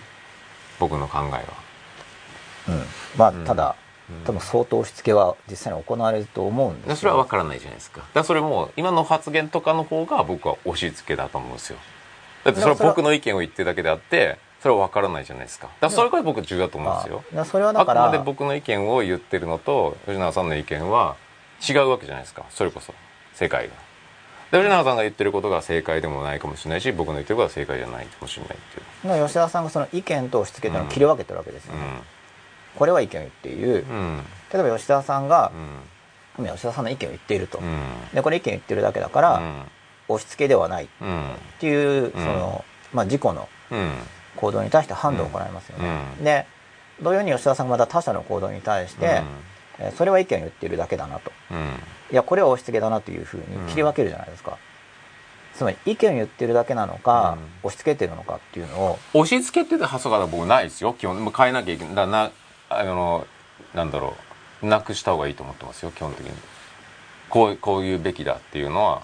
あくまで原理原則に基づいた良き心になれとかはい。思いやりを持てとか、はい。それは僕はまま絶対不動なもんだと思うので、そこはある程度強く言った方がいいと思うんですよそこに関しては、はい。でもそこじゃない個々の差異があるものに関しては、やっぱりすごく自由だし子供はもっとそこは揺らぐ揺らいだ方がいいと思うんですよそれこそいっぱい。失敗した方がいいと思うし。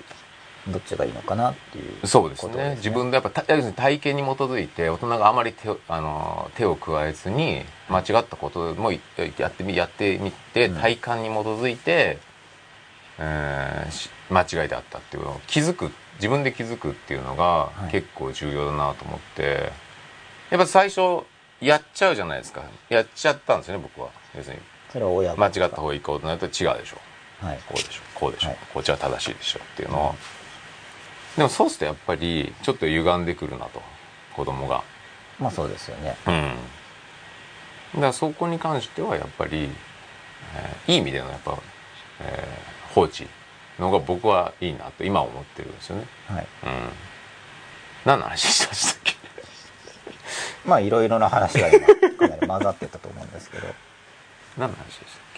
いろいろですね、まあ、ちょっとこれ出していただいてもいいですか、はい、まあ押し付けと、うん。うん、まあ僕はさっき問題提起していたのは、まあ自分が A だと思っていると、まあ、思ってるけど真理だとは思えないとしますよね、うん。で弱者側の人が A なのか B なのかと問うてくるわけですよ。弱者側の人っていうのは向こうが弱者と思ってるってことです。向こうがですね。向こうが自分を弱者と思ってる、うん。例えばこちら側は対等と思ってるかもしれないけれども向こうは弱者と思ってるっていうのは非常によくある構図であの強者側の人は対等と思う傾向があるんですよ。うん。だまずだから多分言葉のなんだろうなあやの部分があると思うんですけど、もちろんだと親親と子だから対等ではあるわけはないじゃないですか。でもなんか弱者っていうだから多分吉永さんの言ってるさっきのなんだっけなんていう表現だっけえっ、と押しあ押し付けっていう表現とかの、はいそこも要するに吉吉永が言ってる押し付けと僕が考えてる押し付けっていう感覚がまず違うじゃないですか。だから吉永さんが言ってる多分弱者っていう感覚と、はい。僕が思ってる弱者っていう感覚も結構違うと思うんですよね。まあ違いますよねらそこが結構なんかあの今の話においてはそのこう重なり合わない部分があるのかなと思うんです。だから押し付けっていうが概念がはい。ど吉永さんの言う押し付けっていうのでどうどういうお考えですか？押し付けあ、僕はもう押し付けはしょっちゅう起こってるっていうふうに捉えてますけれども、だからそのも押し付けだから要するに僕の押し付けは僕が考える押し付け要するにはい。こうあるべきだろお前っていうねイメージですね。僕の押し付けってイメージ、はい。はい。お前違うよこうだよ。これは絶対正しいから、お前こっちだよ。っていうのが、はい。僕の中のイメージの押し付けですけど、はい、吉永さんの中の押し付けってどんなイメージですか？でも意見を表明してる時点で僕はもう、まあ、弱いですけれどもね。うん。もう押し付け度はゼロではなくて、うん。押し付け度は若干常に有しているっていうふうに僕は考えてるんですよ。それはだから過失ですか？過失、いや過失ではなく、うん。押し付けが起こってる。押し付け？だから影響を与えてるっていうまあ、感じですか、押し付けってまあ影響も与えてるっていうことだし、うん。まあ、相手に対して同化を求めようとしている力おまあ、同意というか、うん。同じ考えを抱いてほしいというふうに、うん。まあ、望んでるってことですよね。うん。そもそもそうじゃなければなかなか発言自体が起こらない起こらないと思うん。で、まあ俺はこう思うけど君はどう思うっていうところのよ要素はあると思いますけどね。必ずしもそのそれに対して同意を求めてるかどうかっていうとまあまあ同意しなくてもいいんですけれども、うん。まあ同意してくれる方が嬉しいとか、まあもちろんそうでしょうね、でもそれとおは押し付けとは違うじゃないですか、まあ、二分法で言ったら押し付けには入らないまあ押し付けであるかでないかってことであれば、まあ基本的には押し付け度がある程度高いものが押し付けっていうふうに確かに一般的にはうん。言われるんうん。で、だから影響を与えるとかだったらある程度もちろんそういう意味では言葉を発してるんでそれ聞いた人は何かしらを感じてたり、まあ、何かしらのこうインプット情報として脳には残るのかもしれないですけどね。まあそうですね。あと相手の方の過敏性にもよるんで、うん。まあ過敏な人ほうどん。向こうの主観的なうん。あのラベリングとしては押し付けって感じやすくなるんで。それは相手の過敏さとか鈍感さによるんですけど、うん。過敏な人っていうのはだからこちらが意見を言うだけでもう相当あ押し付けられたっていうふうにその過敏な人の本人はですね、うん。そういうふうに感じるはずだと思います、うん。でそういう人から見ると押し付けじゃないって言ってる人を見た時に、うん。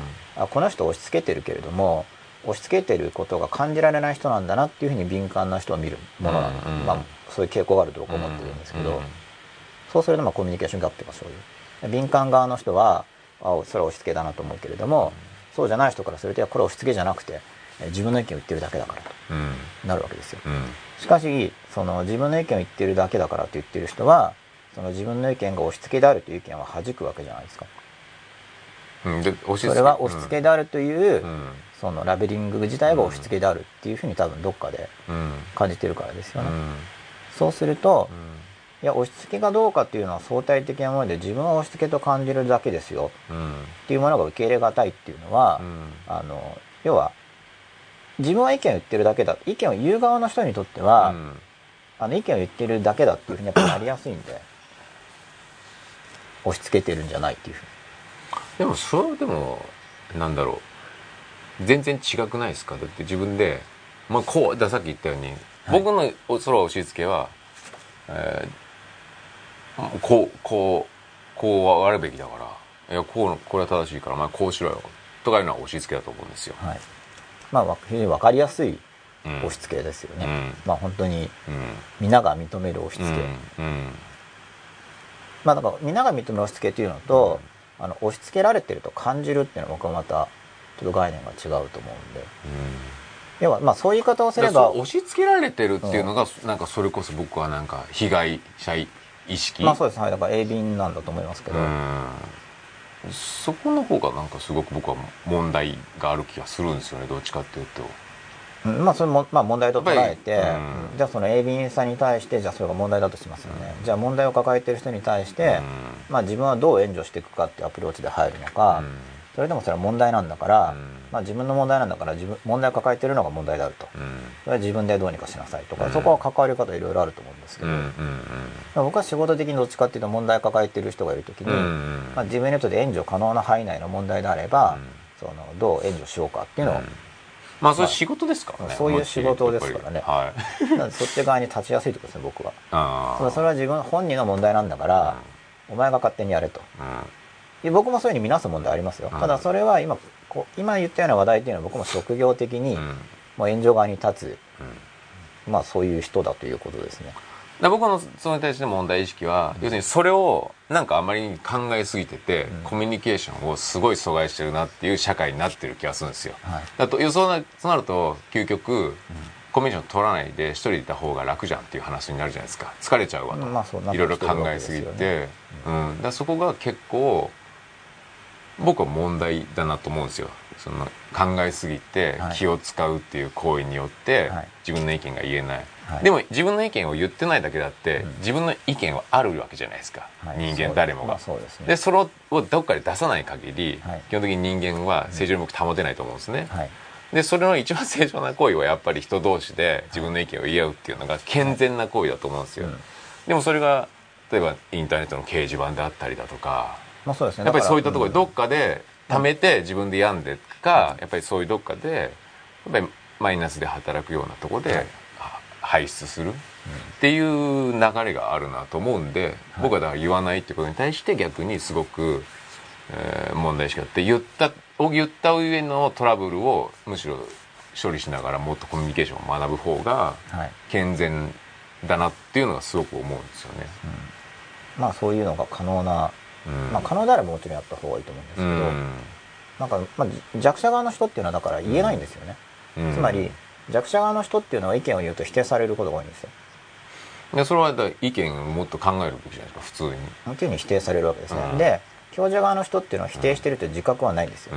う押し付けてる自覚もないんですよ。んでお前意見言えよって言われるんですよ。うん強者側の人から弱者の人ってで意見言うと否定されるとそういう構造が一般的にあるんで、でじゃあ弱者側の人はどこで意見言うかって言った時に、まあまあ人間じゃなくて心の中で自分の心の中で対話をするとか、まあ、自然物と対話をするとかあるいは書籍に人を探すとか、まあ、最近だったらでもインターネットがあるんで、まあ、似たような人とつながれれば、うんそこでコミュニケーションが一応できてそうするとちょっと心がまあ安定しやすいっていうんですかね、うんっていう感じになってると思うんですけど、でまあ問題点っていうのはじゃあその、まあ、弱者だったり弱い側の人っていうのがどうやって強くなっていくかっていう部分だと思うんですよ。まあ、当面の当面の、まあ、当面を過ごすためには、まあ、弱者として、まあ、弱者同士でつながっているっていうことで。で昔の発想だと弱者の人数が増えたら革命だっていう感じになるんですけど、弱者側の方が多数派になればうん。強者側の論理がおかしいから革命だっていうのがちょっと前の考え方ですよね、まあ、17発、まあ、市民革命とかってそういう考えだと思うんですけど。まあその発想のなった時点で別に弱者じゃない気もするんですけどね、まあ、だどう弱者っていうのはだって僕が今言ってる弱者とかってはい。本当全然低いレベルのじゃで今の話だとももっとなんでしょう統治者と市民みたいな話じゃないですかそうなんですねまあ、それの僕は似姿の弱い版ができてると思うんで多分昔の統治者も結構慈悲持ってると思ってた人もいると思うんですよ。こんな慈悲深くやってんのに何怒ってんだろうみたいに、ああなるほどね。ああでも本気と思ってる場合はあるんじゃないですか、うん、なんか強者側って分かりみんなの市民のかんないものなんで、うん。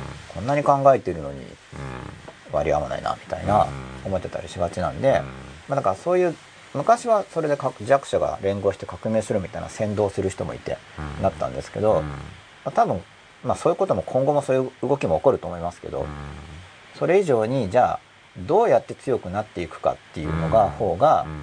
今の時代に僕は合ってるなっていうふうに考えてるわけですよね。うんそのみんなで団結してじ JAXA 側が革命を起こそうではなく、うん。まあ、それでもそういうの動きももちろん世界ではあると思いますけどそれ以上に特に今の日本とかだったら強くなっていこうっていううん。メッセージです、この話ですよね。そう弱者がまず強くなって。いく、うん。まあ、それは教育でもあるし、うん。強くなっていくっていう方がより現実的であり、うん。より幸せになれるその特にその世代が、うん。その本人がうん。幸せにうんなれるんじゃないかと思うんで、うん。じゃあ弱者の人が強くなっていくっていうのは、うん。やっぱステップを踏まないといけないわけですよ。うん。で弱者の人が例えばうん。A かな B かなってこう疑問を抱いている時に、うんまあ強者側の人に強者側の人も確信 A と思ってるけど確信してないことを A なのって聞いたとするじゃないですか。はい。でこれに対して相対的にうん答えるっていうのは正確なんですけど、うん。まあでも A じゃない自分で考えなみたいのは、うん。一応正確なアプローチではあるんですけれども、ただ傾向としては弱者側の人は A を否定されたと思っちゃうんですよ。だからそのお押し付けてるようでいて押し付けにならない場合まあ植え付けた方がいい場合と僕が感じているのは、うん。真理とは思えないけど A だと。自分が思えるんだったら、うん。弱者側の人が A じゃないのかっていうふうに反問してきてもむしろ A なんだってはっきり言ってあげた方があのあそっか。まあだから一時的にああえて固定化するわけですね。弱くなってるから心が。そうか A なんだっていうふうにこう思い込ませてあげる。確かにこれ若干依存してますけどうん。少し依存してもらって、うん。そのそっか A なんだっていうことによってむしろちょっと強くなるんですよね。えすみません。これ A だと思ってる弱者が A なのっていう。あこれこっちが強い人。強者側にうん弱者の人が、A なのかな B なのかなうん。って聞いてきたと、うん。で強者側の人は A だと思ってる、うん。けど真理だと思ってない、うん。だからじゃあ本人が自分の力で A だっていう結論を抱いてほしいと思って、うん。まあ、A かな B かなって聞かれて、まあ、まあ A かもしれないと思うけど、うん。ちょっと断言はできないんだけどみたいなちょっとぼかして答えたとしますよね、うん。本人に考えてほしいから、まあ、自分は A だと思ってるけどまあ人間ってその真理ってわからない。そこまでの確信がないことも多いんで、でもそそまあ全部そうじゃないですかそんなこと言ったら基本的には、ここはだからまあ別に俺は A だと思うよっていうのが普通じゃないですか。うんこれを踏み込んで押し付けてるケースを僕は言ってるんですね。それで、うん。その弱者の人にとりあえずや A だって言言ってあげる。うん。言ってあげるとそれ押し付けてますけど、うん。A という結論。をうん。本人に考えさせすぎずにうん。むしろ依存させて A であるって言ってしまう方が、あの逆にいいことがある。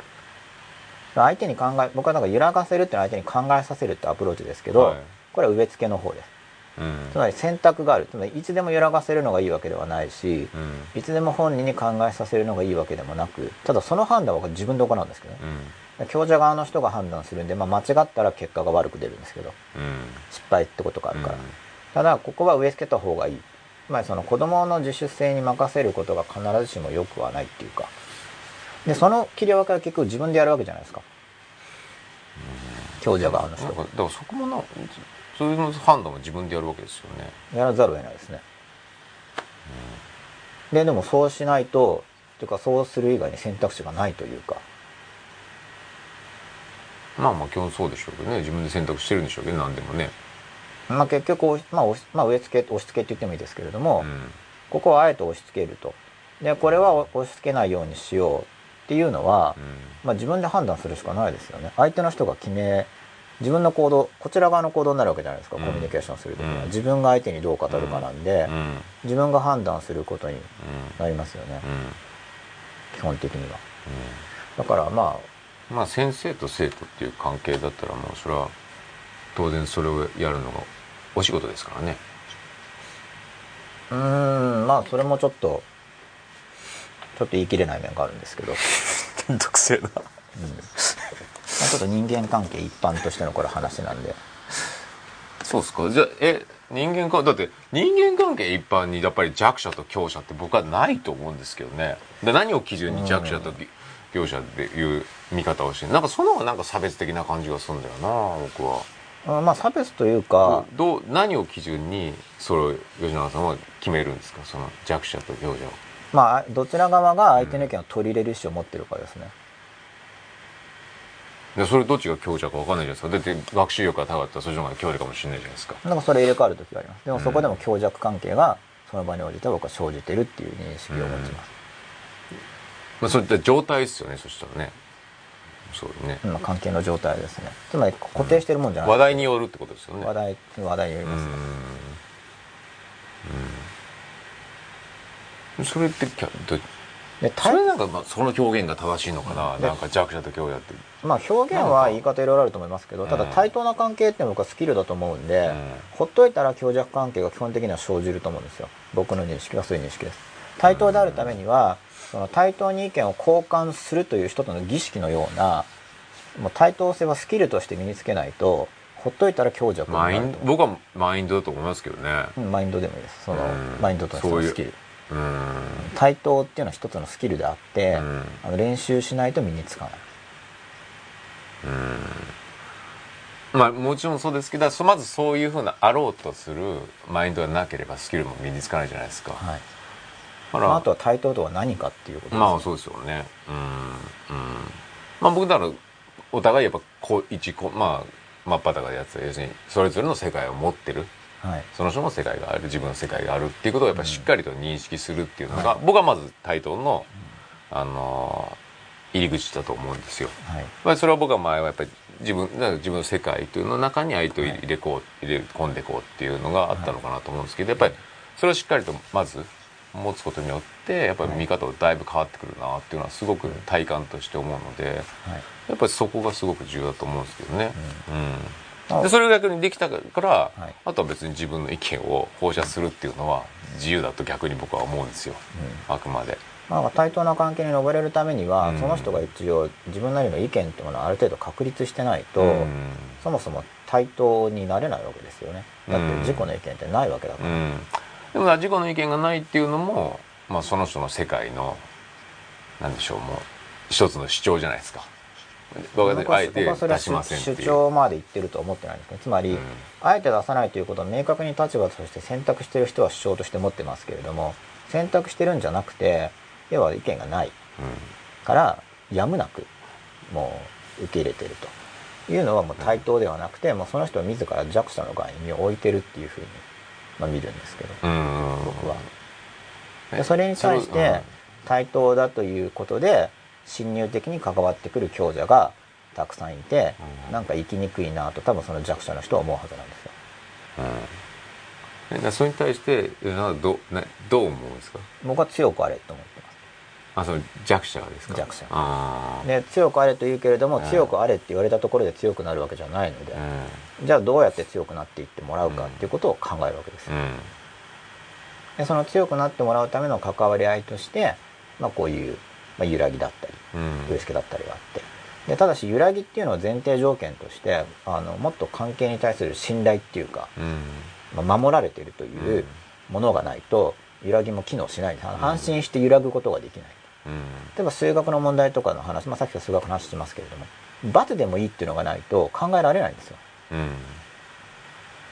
うん。罰だったらもうバシバシぶたれるとかだったらもう間違えることが怖いじゃないですか、うんうんそしたら失敗が許される環境ってことですよね。そうんうん。局意見のそう、うんうんもちろんそれは意見っていうのが違ければ人間ってのは感情的になるから、あ対等もし対等に意見を交わすとしてもお互いに不快感を感じたり怒ったりっていうのはそれはあるっていうことも言っとかなくちゃいけないし。うん。で言っとかないと、あの相手が怒ったりした時に対等じゃないじゃん。あの弱者側の人ですよ。怒る側の人は強者強者として振る舞ってるのはそれは単語は使わないかもしれないけど、うん。感じちゃうんであの、うん。感情表出された時点で、それはもうそうなると。しかしあの対等だっていうのは感情的になることがあっても言っていく。それはなんか感情的にならないで言っていくって言っちゃうと、僕は分かんなくなっちゃうんで、うん。なぜなら人は感情的になるから、うん。あじゃあ対等じゃないじゃんって話になっちゃうんですよ。あの対等的に意見を交わすというのは感情的にならずに、お互いに思ったこと言ってることだよって教え方がされてることがよくあって、うん。まあ、それは僕に言うところのいじられてるってやつなんですけど。それを信じ込んでる子がいるとするじゃないですか。うん。そうするでも周りの人はその人に意見を言う時に感情的に言うわけですよ。そうすると対等に扱われてると思えないんですよねなぜなら対等っていうのは感情を込めずに意見交換することっていうふうにそのまあそれは僕から言うと洗脳的なんですけど、うん。そういう概念を持っちゃってるから。だから対等に意見交換するというのは相手を否定しないわけでもなく、その感情が困らないわけでもなく、うん。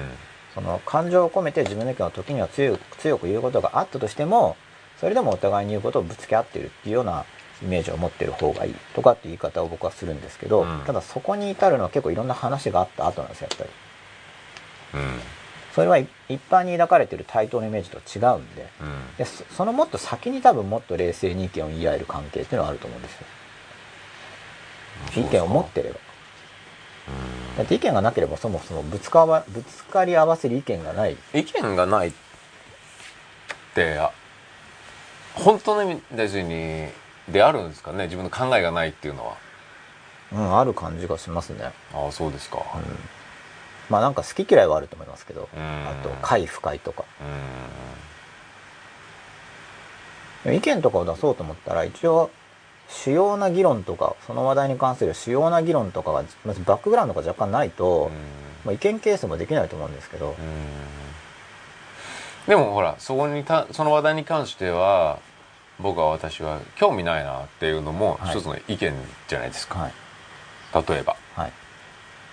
全然働くものがなかったら、あんま興味ないなっていうのも一意見じゃないですか。そうですね。それでも好き嫌いを感じる感性が育ってるからでももっとそれが弱くなると好きか嫌いか分かんないっていう言い方多分分かんないああもうそんな感情がありますか？感情っていうとだから分かんないってことですよね。い大人も子供も感じます？大人も子供もそういう人がいるっていうことなんですけどあそんな好き嫌いとかあんまない。ーマジっすか。それは乗り越えてきたからじゃなくてその好きとか嫌いとかって気持ちがあまり活性化されてないからだと思いますけど。あそんな方がいらっしゃいますか。結構いると思いますよ。マジっすか。もちろん全分野に何の好き嫌いもない人ってそれはいない多少あるけれども多少どっかの分野に好き嫌いあると思いますけどまあ大まかにはまああんまなくて結構どうでもよくてっていう人が多分多い。まあ無気力っていうかちょっと。うーん。それ喪失しちゃったって感じですかね。まあ押さえつけられてるんだと思いますけど僕は。でその人の中には好き嫌いを認識する力はあるしうん。動こうともしてると思うんですけどまあいろいろあってか感じられなくなっちゃ活発に動いてないいんだと思います。意思としては動きたいっていう欲求はあるけれども。その部分自体はおそらだけど反応してくれないみたいな。く、うん、意識的な教育とかによって抑え込まれちゃっててあんまり機能しなくなってる感じなるほど。でそんなそういう人にカウンセリングみたいなこともやってたりするんですか？カウンセリングって僕は家庭教師だからカウンセリングじゃないんあそういう多分生徒さんがいるって感じですか？たくさんいるっていうイメージですね。結構みんなそうっていう感じですけど。そういう人は別にをそのクライアントとして選んでるわけじゃなくて。まあ向こうが僕を選んでる可能性ありますけど僕が会ってる人には非常に多い。ああそうですか。その社会全体のか分かんないですね。やっぱ結構人数が限られてうるん。ででも例えば10年前20、はい。始めた頃と比べてその辺ってなんか変わり変化あります？ちょっと話題がずれてますけど。いやなんか変わってる感感じはします。あそうですか、やっぱりより一層そうそういう子は増えてる感があります？増えてる感があるけどあそれが全体に対する認識として合ってるかの自信はまないって感じです。だぼ僕たまのたま僕の体験レベルが増えてるんだけど。生徒がたまたまそういう方方向か、まあ、あるいは僕僕の打ち出し方というものがそういう人がいいかもって思ってくれるものになってるかもしれない。僕だけであれば。だけどとりあえず電車とかに乗って周りの顔見てる感じではただ顔見てるだけですからね。うん。顔見てる感じでは増えてる気がするんですけどうん。生徒だけじゃなくてうん。世の中に。うんあのその表情の雰囲気が。うん。でもそれは雰囲気だからうん。あんまり確信はない感じ。うん。あんまりないって言ってもなんか全然外れてるっていうほどじゃん。まあそれ僕の確信度の話ですけど多分そうかなぐらいですねだからで僕は強くあれっていうメッセージは持ってるんだけどしかし強くあれって言ったところで当然響く人はそんなにいないわけですよ。そういう中にあってだけどその強くあれと僕は個人的には思ってるんですね。それはそう思った方がその人がきっと幸せになるだろうから。だから、そのメッセージを発する、うん、まあ、直接発するってことは基本ないわけですか。それどういう意味ですか？うん強くなれっていうのを直接。あ言い方として？うん。いやそれは場合によります。いうこともある。でもそれかなり後のだ後段階。えあとっていうかそれはだからもうその時の関係次第ですよね。うん。初めから言う時もあるだろうし。相手の状態次第。な弱まってる人に対しても結局だからそれがだからこの植え付けなんですよ。うん。だから初めから植え付けた方がいい。という判つまりそれはどういう時にあるかというと例えば、ね、弱くあろうと思ってる場合があるんですよ。うん。もう強いなんて押し付けがましい、うん。社会の害だからうん。弱く被害者であって犠牲者であることが良いことだみたいに思っちゃってる場合があるんですよ。うん。でそういう時に、うん。とりあえず本人も苦しいと思ってるんだけれどもでもそれが正しいと思ってるから、でそういう時に強くあれみたいな言い方がいきなり入りそうであれば言っちゃう方がとりあえず応急措置になるんでで僕にとって植え付けっていうのは常に応急措置なんですけど、うん。うんまあ、常に応急措置ですよね。そのままでいいと思ってないんですけどとりあえずでも何とかしなくちゃいけないからっていう時にその植え付けっていうの植え付けはだから本当にあくまであのほん本当に応急措置であってただその良くない植え付けっていうのはなんか植え付けをゴールにしてるんですよ。うん。うんもうどんどんどんどん植え付けて仕上げていこうっていうのが僕の考える良くない植え付けなんですよ、決してゴールではなく応急措置、ただそれを植え付けてあげないと相手がフラフラしちゃうから、植え付けて押し付けなんですけど、押し付けてあげるもう押し付けが必ずしも悪いと言えないってことですね僕がうん言いたいのは、ああなるほど。まあ、その代わり責任を引き受けることになるんで押し付けるってことは、責任が取れる時じゃないと押し付けられないんですけど、そういう場合にはだから関係を拒絶するってことになっちゃうんですけど責任取れないから、面倒見きれないから関係を持てない。とあの責任を重視するなら。押し付けたまま。押し付ける以前で関係を切るってことですね。ああ。そして前に。あの自分ではうまくできなそうだから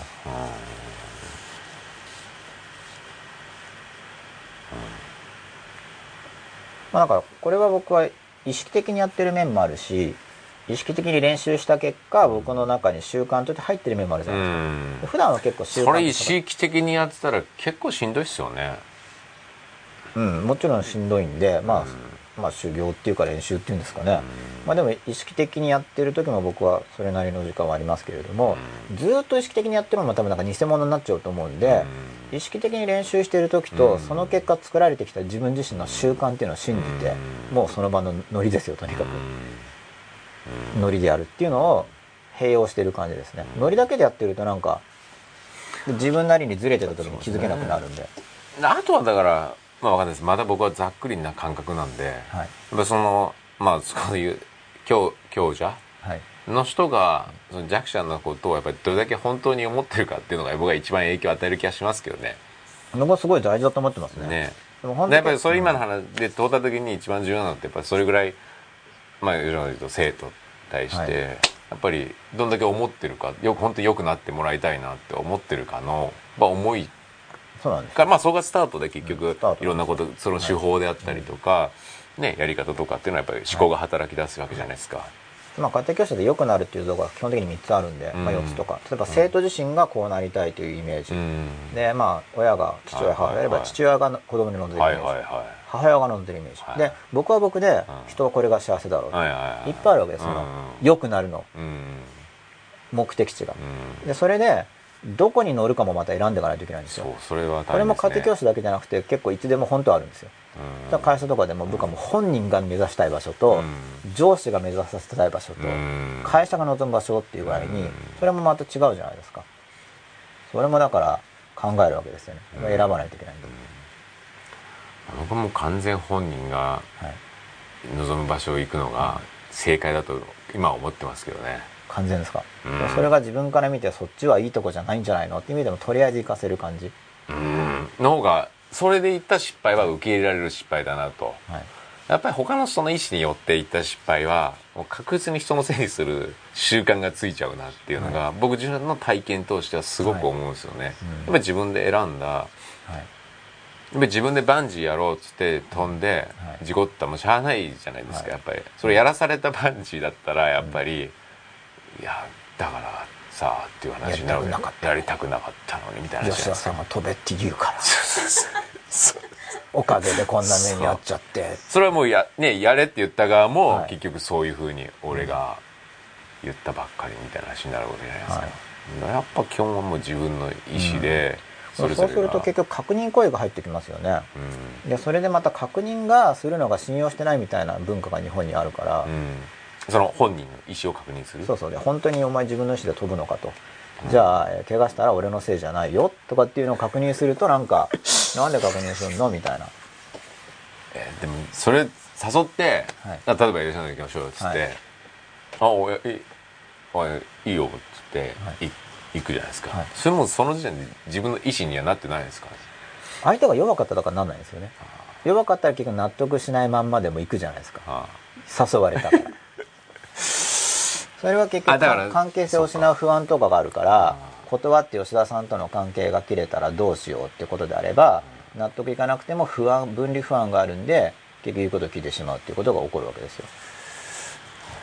相手が弱ければですよ。だから強い人はそんなことないと思いますけどね断るから嫌だったら。でも岩下バンジー行かないでしょ。なんかバンジーだったら行かない気もしますけど確か そうですよね、に、うん、プールぐらいだったらいいかもしれないですよねそうですね、で本当にすごい弱かったらとりあえず何でも言うこと聞く人もいるかもしれない。関係が失うの怖いから。まあそんな関係はないですがいいですけど。でもまあそういうのあるでしょうね。まあ、そういう人もいます世の中に、ね。でそれももだから増えそうでも増あるのかな？確かにえそうだね。別に僕の見方としては多分まあ特にそののグループ意識なんていうんですか？そういうのはあるんでしょうね。その村意識みたいなのは増えてるって話を聞くんで、そういう中ではもうそういうふうにしとこうっていうのはあるんでしょうね。もう合わせなきゃいけない、う。ん、でそういう人にとってはとりあえず自分の風にやれっていう自分の思う通りにやれっていうアドバイスは非現実的になっちゃうんですよ段階が飛びすぎてて、まあ確かにな。そんなこと言って自分の意見言ってはぶられたらどうすんだみたいな。今の中高生はそれが多いって聞きますからね。確かにそこでなかなかとんがるのは勇気がいる行為ですよね、でもいやそそこそこ強くないとそもそもできないわけじゃないですか、でも吉永さんもそうやって中小中高ある意味過ごしたでしょ？うそういう意味では。僕はだから十分に強くはないけれども、まあ、だからいじめられたり反感しながらもやっぱりそこに屈しずにやっぱり自分を貫いた部分がやっぱあるわけじゃないですか。うん。なんかそれはある種の強さをたまたま持ってたからですよね僕が、うんうんだから本でも当たまたまたま戦ったわけですよねそういう意味では。だし譲りたくなかったものがやっぱりあったっていうのがだからそこは強さ重じゃないですか。だからそれがなんか持ってたってことですよ。まあそれはだから生意気って表現されるようなものでしたけれども周りからは。うん。しかし生意気さって強さでもあるわけでたまたまある程度の強さを持ってたから、まあ、苦しい思いもしながらなんとかゴツゴツぶつかりながら。うんうん。それでもなんか別に生意気っていうか思い込みっていうんですかね、うん。わがままというか、うん。そのわがまま性によってなんとか恥、うん無理やり来たけれども弱かったらそうなんないじゃないですか。でも僕の場合には強くなったっていうよりはたまたま初めからある程度の強さを持ってたって感じなんですよね、うん自ら強さを鍛えたというよりは、うん。そうするともともとある程度弱い人にとっては、僕のようにやれっていうのは僕もぼ僕はある程度の強さを持ってたとしても結局それ嫌嫌というか不快であるしうん。苦しいわけなんで、うんまあ、おすすめはできないわけですよ、うん。というかうまくいかないかもしれないし、うん。でも結局どっかで強くならないとやっぱり生きにくいとは思うんで、強くなってほしいとは思うんですけどね、ただそれは急にだから強くなれって言われたってどう強くなっていいか分かんないし自分の意見を通すんだって言っても、まあ、言われてもできないとか、うん。あるいはは初めの失敗体験で折れちゃうとか言ってみたらなんかソース感食らったとかバカなこと言うなとか言ってよっぽど傷ついちゃって逆にその語学習ですよね。間違ったことを学習して勧められてやったけれどもはいほんま言われたけど自分の意見なんか言うもんじゃないなっていう間違った学習も起こっちゃうかもしれないじゃないですか。でもまあ僕はソース感とか1回2回食らった方がよいいと思いますけどね。全員、うん、僕もだから耐えられるならうん。いいと思います。まあ、1回2回と言わずうん。さらにですね。うん。ソース感ぐらいは。でもそれ受け止めなければ基本的に自分の意見なんて本当言えないじゃないですか。そうですよ。だから僕もだからソース感ぐらいは、まあそれが強くなってきたら、うん。ソース感ぐらい1回2回と言わず、100回でも200回でもソース感されてもいいと思いますけど、で、ひどいことも言われるし、ただまあ、僕も傷つくわけですよ、今でも。うん。そのいやそりゃそうですよね。どっちかって僕はだから強さも持ってるけど、同時に傷つきやすい面も持ってるから余計苦しいんだと思いますけど、うん。まあでも、いや基本的にソース感食らったら相当しんどいと思いますよ基本は、うんでも行くしかないわけですもよ結局そこ過ぎると大体いい経験で強くなってパワーアップしてるじゃないですか。はい、もうソース感慣れしてくるみたいな。まあそうですよね。ある意味では。はい、ソース感のあれです。で本当のソース感だけだと不安だから僕は本読むわけですから、いいのかなこれで。そうですよね。そうそうちょっとした同意がいるみたいな。一応思想的基盤が。でだんだん自分の活動範囲が広がれば生身の人間で、うん。そうだって言ってくれる人がうん。増えると信じて生きてきたわけですよ、うん。そこも信じるしかないですね。はもしかしたらひょっとしたら自分思いき思い込んでるだけい、でうん。間違ってるかもしれないっていう可能性は排除できないんで、うん。でそこがやっぱり良き人間になろうっていうのがベースにあれば、まあ、絶対出会えるわけじゃないですか。まあ、だからあと自分僕はがそこは確信してるんですけどね絶結対に。局その援助の仕方としても、うん。自分がある程度強ければ、うん。ソース感食らっても頑張る姿をがあれば、うん。それの場にいる何人かの強さのヘルプにも多分なるんですよ、うんうんあんなのもいるっていう。うんうんうん。そうですよね。だからそうそこだと思うんですよ。それはすごい大事だと思います。そうですよね。それはいわゆるきっかけとか出会いとかってやつなんですけど、うんうんうんうん。そうですよね。自分が頑張って生きてれば、うん。どっかで誰かの助けになってる可能性があるんで、うん。だって何でしょう日本人が大好きな坂本龍馬とかも、はい。もう完全にそんなののなんか極みみたいなもんじゃないですか、はい。超はみ出しもんで、い。勝手になんかそれで勝手にやりやがってみたいな話じゃないですか,、はだから今相当は本当にだから今美化されてるけど、はい。本当はどうなのかなぐらいのはい。思うんですけど、まあ僕も詳しくは知らないですけど、うん。周囲の人が苦労してるかもしれないですよね。そうですよね。でもみんな好きじゃないですか割と、はい、はい。でもじ実際行動は真逆だったりするわけじゃないですか、はいまあだからそのさっぱりしてるんじゃないですか、まあ、ちょっと僕本人のこと知らないけど一応イメージとなんかさっぱりしてる感じがあるじゃないですか、うなんか坂本山なんかネチネチうじうじしてるよねとかっていう感じじゃないですよね。そのうん。逆っていうか、んうん。なんかさっぱり系うなイメージですよね。ちょっと僕も実像知らないんだけど、うん。詳しく勉強してないから、ん。だからまあさっぱりなんか強くてさっぱりっていう風に慣れていくそういう人が増えた方がうん。もっと世の中多分いいとこになると思うんで、うん。まあそういう助けにはなりたいんですけどそうね。いやだからそのマインドは誰もが必要ですよね。やっぱりこう、だからまもうずっと言うように僕はだからもう孤独慣れというか、はい。孤独であることを、まあ、孤独慣れですね。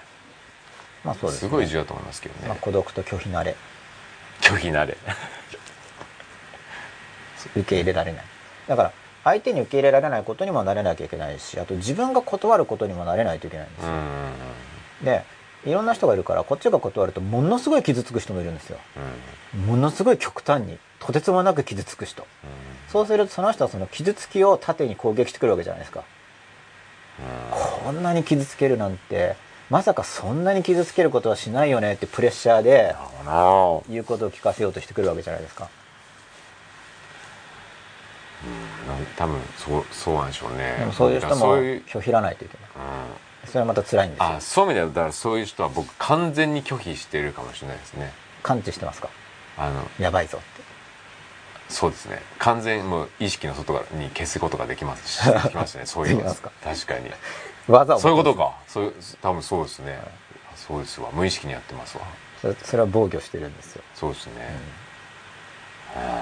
そういうのもそういう力もないとうん。いやもう悪いから断れなくてってなるじゃないですかそうい。う意味ではまあそれは心の壁ですけどね。だだそういうなんだろう冷たさみたいなものも必要なのかもしまあ全容だと思いますけど。まあ向こう側は決してそれはいいことと認めないと思いますけどね、なんてひどいひどい人なんだと思うと思いますけど、れないいや多分そういう拒絶とかってはい、冷静に考えれば多分冷たい行為だと思うんですよ、はい。完全遮断みたいな話じゃないですか、はいでも向こうにとっては相当しんどいはい。けど、まあ、必要ですよね。まあ自分を守るためにってことになりますよね、まあ拒否する力拒否されても、まあ、拒否されることに耐え、うん。拒否することに耐えう、ん。いろんな力を身につけなきゃいけないんで強くなっていくためには、そうですね。うん。まあそれはままあ前の表現で言ったら、まあ、心の壁とか、うん。まあ練習法としてはこうダンゴムシイメージとかを使っていこうみたいな話をしてきたわけですけど、うんでこの揺らぎと植え付けとかっていうのはだからちょっと自分が少し強くなってる場合の話にも入ってきてるんですけどね。ダンゴムシとかの話は自分がだいぶ弱者側の話で、揺らぎと植え付けとかっていうのはちょっと自分が強くなってきてる時の話ではあるんですけど、まあ、自分が弱者側でもうん何が起きてるかっていうのを観察する助けにはなると思います、うん。僕は強者弱弱者っていう表現、まあ、ちょっともっといい言い方があるかも、まあ、確かに弱者って言われると嫌かもしれないんですけど、うん。ただ弱者側の人っていうのは強者側の人が強者って気づいてないって相当思ってると思うんで、うん。僕なんかもだから強者性を持ってるわけですよ。うん。例えばこう番組で話していると。うん。それは基本的にはその例えば聞いてる人が「いやそれ絶対違う」とかと思う。まあツイッターを書けばツイッターで出ますけどでもそこで思ってるだけだったら見てる人には伝わらないじゃないですか、おかしいこと言ってるとか思っても。いやそこは強弱が発生してるわけですよね。一応僕は喋ってることが流れてるわけだから、そうするとこれ対等ではないわけじゃないですか。ある人の発言は流れていてある人の発言は流れないわけだから対等ではないですよね。でも別に誰でもできることをやってるじゃないですか。なんか対等ではないけれども、うん。今その形がだから僕はあんま問題視はしてないってことです。うん。それは対等ではない形になるよねっていうことでだからうんなんか僕またそれもうそれもだから言葉のあれなんでしょうけど、だから対等型じゃないでやろうと思えばできることで、はい。例えばこおとさっき言った大人と子供の、まあ、明確な対等じゃないといえばはい。経済的なものとかは、明確に対等じゃないじゃないですか、そこは対等じゃないと思うんですけど、はい。例えばユーユーストリームだとかブログだとかメッセージ発することって、はい。別にだ誰かができて誰かができないっていう話ではないじゃないですか、基本的やればでにやればできるじゃないですか、やってるかやってないかの差じゃないですか、そこはなんか僕のイメージ感覚でははい。別に基本ベースは、はい、あもちろん対等な面はあるそれはやれるという点においては対等ですよね、でそういう意味では時代が対等にはなってきてるじゃないですか。やっぱりラフラット化がどんどんフラ進んできてるット化がねと思うんで、うんあとだから、まあ、その弱者側の人にとっては結局対等と感じてるかどうかっていうのは、まあ、場合によっては相手に聞けば教えてくれる時もあるんで、うん。まあ、怖かったらちょっと対等って言わざるを得ないっていうふうに感じるかもしれないですけど、まあ、うん。まあそうです、まあ、弱者側を守る時にすごい重要なのは、うん。見捨てられるファンが出るから関係性関係が壊れることの話題について話し合えるとかすごい重要ですよね。うんうんうんだもしそれ弱者っていう意味で言うならばそこの安心感だけはだから最初に作るっていうのはすごく重要かなと思いますね、だからこっち側が基本的には、えー変動しないみたいな、まあそうですね。の安心感を与える、だからこっちはやっぱり良き心があるっていう安心感を伝えるっていうのは、そうしないともう怖くて対等になんかなれないですよね。うんそうですよね。対等に意見を言えても引っ掛け問題になっちゃうから。そうですね。だからそのまずそこの信頼関係を築くっていうのは確かに一番最初にやる、だからその上でやっぱり何言うかっていうところですよね、はい。そうですね。うん。まあ僕は多分なんか強くなれとか普通に言うんでしょう言っちゃうだろうなと思いますけどねまあ僕も強くなってほしいと思いますけど、いろんな人に。まあこれも微妙なんですけどね。まあだから本当の解決をやっぱり望んだ場合に、はい。やっぱり自分のせいにするしか解決の道基本ないじゃないですかうん、そうですね。そのいじめられっ子がいじめっ子のせいだって言ってても、うんやっぱりまず変え状況を変えるとか考えた上に時に、まあ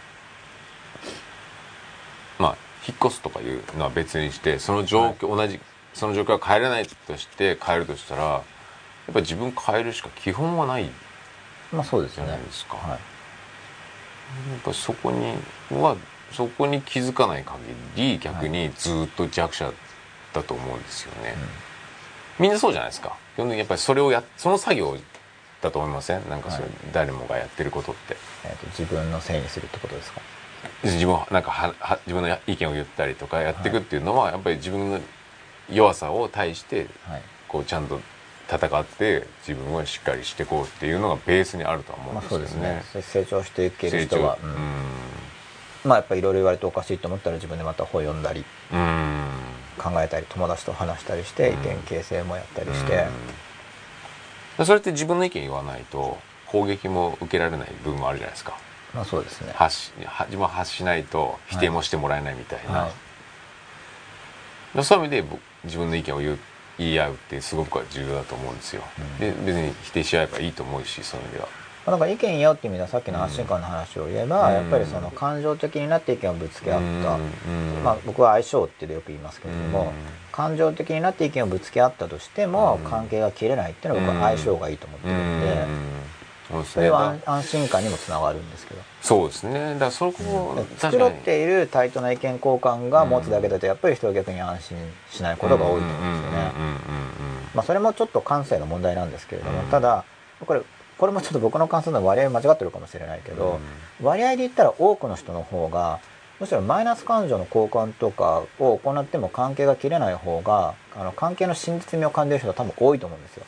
あー。綺麗事だけを交換してそうそうって言ってるだけだとなんかでもこの関係は怪しいみたいな。うん。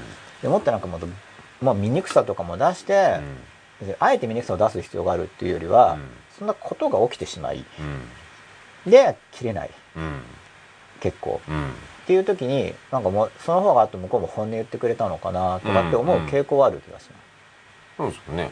まあどちらも別に綺麗なことも思ってることだし、うん。マイナスなことも思ってることではあるんだけど、うん。まあ、マイナスのことの交換ができてうん。ちょっと感情的になったぐらいの方が、まあ多分昔の雨降って地固まるとかそういうことだと思うんですけど、まあその方がうん関係に対する安心感を覚える人多いと思うんですよ。うん。まあ多分親子関係とかだったら、まあ例えば例えばお父さんも殺したいとかって話題が出た時にきちんと話せるかとか、あとまあ関係性の否定だったら家出とか、あと産んでくれなくてよかったとか、うん。親を変えたいとか、その種の話題ですよね。そこが結局関係性に関する話題じゃないですか、うん。やっぱ扱いにくいと思うんですよ、まあ、恋人だったら別れ話ですよね、関係性のなくなる部分っていうのは、まあ、家庭教師とかだったら辞めたいんですけどとかっていう話ですよね、そういう話題が扱えるかどうか結構大事だと思うん。ですよ、切れちゃうと「あんたいい」とかっていう、まあ、それ強者側の人はそうやって言いますけど、でそれが話題に出せないっていうのはかなり話題にタブー性があって、結局思ったこと言えないってことになっちゃうんで、まあ、その特に関係が切れるまあ分離不安があるから普通弱い人側の人の方には、その関係が切れることについてどの程度扱えるか、で自分の側にゆとりがなければそう言ってる僕も扱えない時あるんですけどね。結局すごい時間と手間暇がかかるんでその関係が切れることに対して関わっていくっていうのはエネルギーがいるんですよ、ちょっと面倒くさかったら切っちゃうってことになっちゃうじゃないですか、うん。まあ面倒くさいだけでなくあと、まあ、面倒くさいって言い方あるな。面倒くさいっていうよりは自分の側にゆとりがなくて、その時間が確保できないとか別にすごい優先順位を上げないと時間が確保できないとかってなるとまあじゃあ終わりってなっちゃうってことですよね。まあ、家庭教師とかだったらまあ普通そうなんないんですけど結局仕事としての関係性があるから、うん。まあ、そこをで引き止めるということでもなくやめちゃうということでもなく話題にするってことですよね。ただ感情が揺れやすい部分なんで、まあ、感情が揺れることあったとしてももう話題にできるかどうかっていうのは結構大事だと思ってるんですけど、まあそことか自分の側に揺らぎが発するんですよ。関係性の否定だか。ら、まあ、やめるっていう話ですね。簡単に言っちゃったら、何かをやめるって話が訴状に載せられるっていうのは、かなりやっぱその守られてるっていうのを実感できるんで、だから守られてるのを実感した人だけど、ね、しょっちゅうそういう話題を出すはずなんですよね。試してくるっていうか、はい、そういうケースもありますまあそれはだから、うん、なん。かもうやめたいって話がなん。かしょっちゅう出てくるとかっていうのは、やめたいわけじゃなくて結構関係性を試してる場合も多いん。であまあ、それちょっと知識それは結局自分が揺らいじゃうから、まあ、それを植え付けられてる知識によって自分を守ってるっていうアプローチになるんですけどね、教える側から言ったら、そういう現象が起こるっていうのは知識として自分の中に植え付けておくと、そこで自分の感情が揺らぐけれども、あこれはで関係性の確認をしてるだけなのじゃないだろうかと思うことでその。揺らいだ感情をちょっと戻してもう一回切れずに済むっていうか、これは扱おうと思って話せるとかっていう、まあ、それは結局、まあ、植え付けによる守られてるわけですよね自分。自分自身のそのほっぽっといた場合の自分自身っていうのではうまく対処できないけれども、まあ、植え付けられてることで対処できるってことがあるから、まあ、それを押し付けられてるわけですけどやっぱ応急措置もちろんそういうのがなくても素の自分でうまくいく方がそれはいいですけうれども、ん。しかし素の自分がそこまでの力がない時うに、ん。やっぱりその押し付けられることによって守られるのもあるわけじゃないですか、まあ仕事とかでも感情的にはこうしたいと思ってもなんか先輩がこう言ってたからこうしてみようかなってそれうまくいくとかってことがあるわけで、うん。それはまあ普通の押し付けじゃないけど一種の押し付けなわけですよ、うん。自分の考えとは違うわけだから、うん。知識でやるわけじゃないですか、うん。でもそれで退店するとその方がいいと思うとちょっとだんだんそれが自分の意見になっていくっていうか、うん。まあそうかそうする方がいいのかっていうちょっと特進が生じてうん。自分が変わっていく。とかも、まあ、揺らぎと寄けが同時に起こってるんですけど、うん。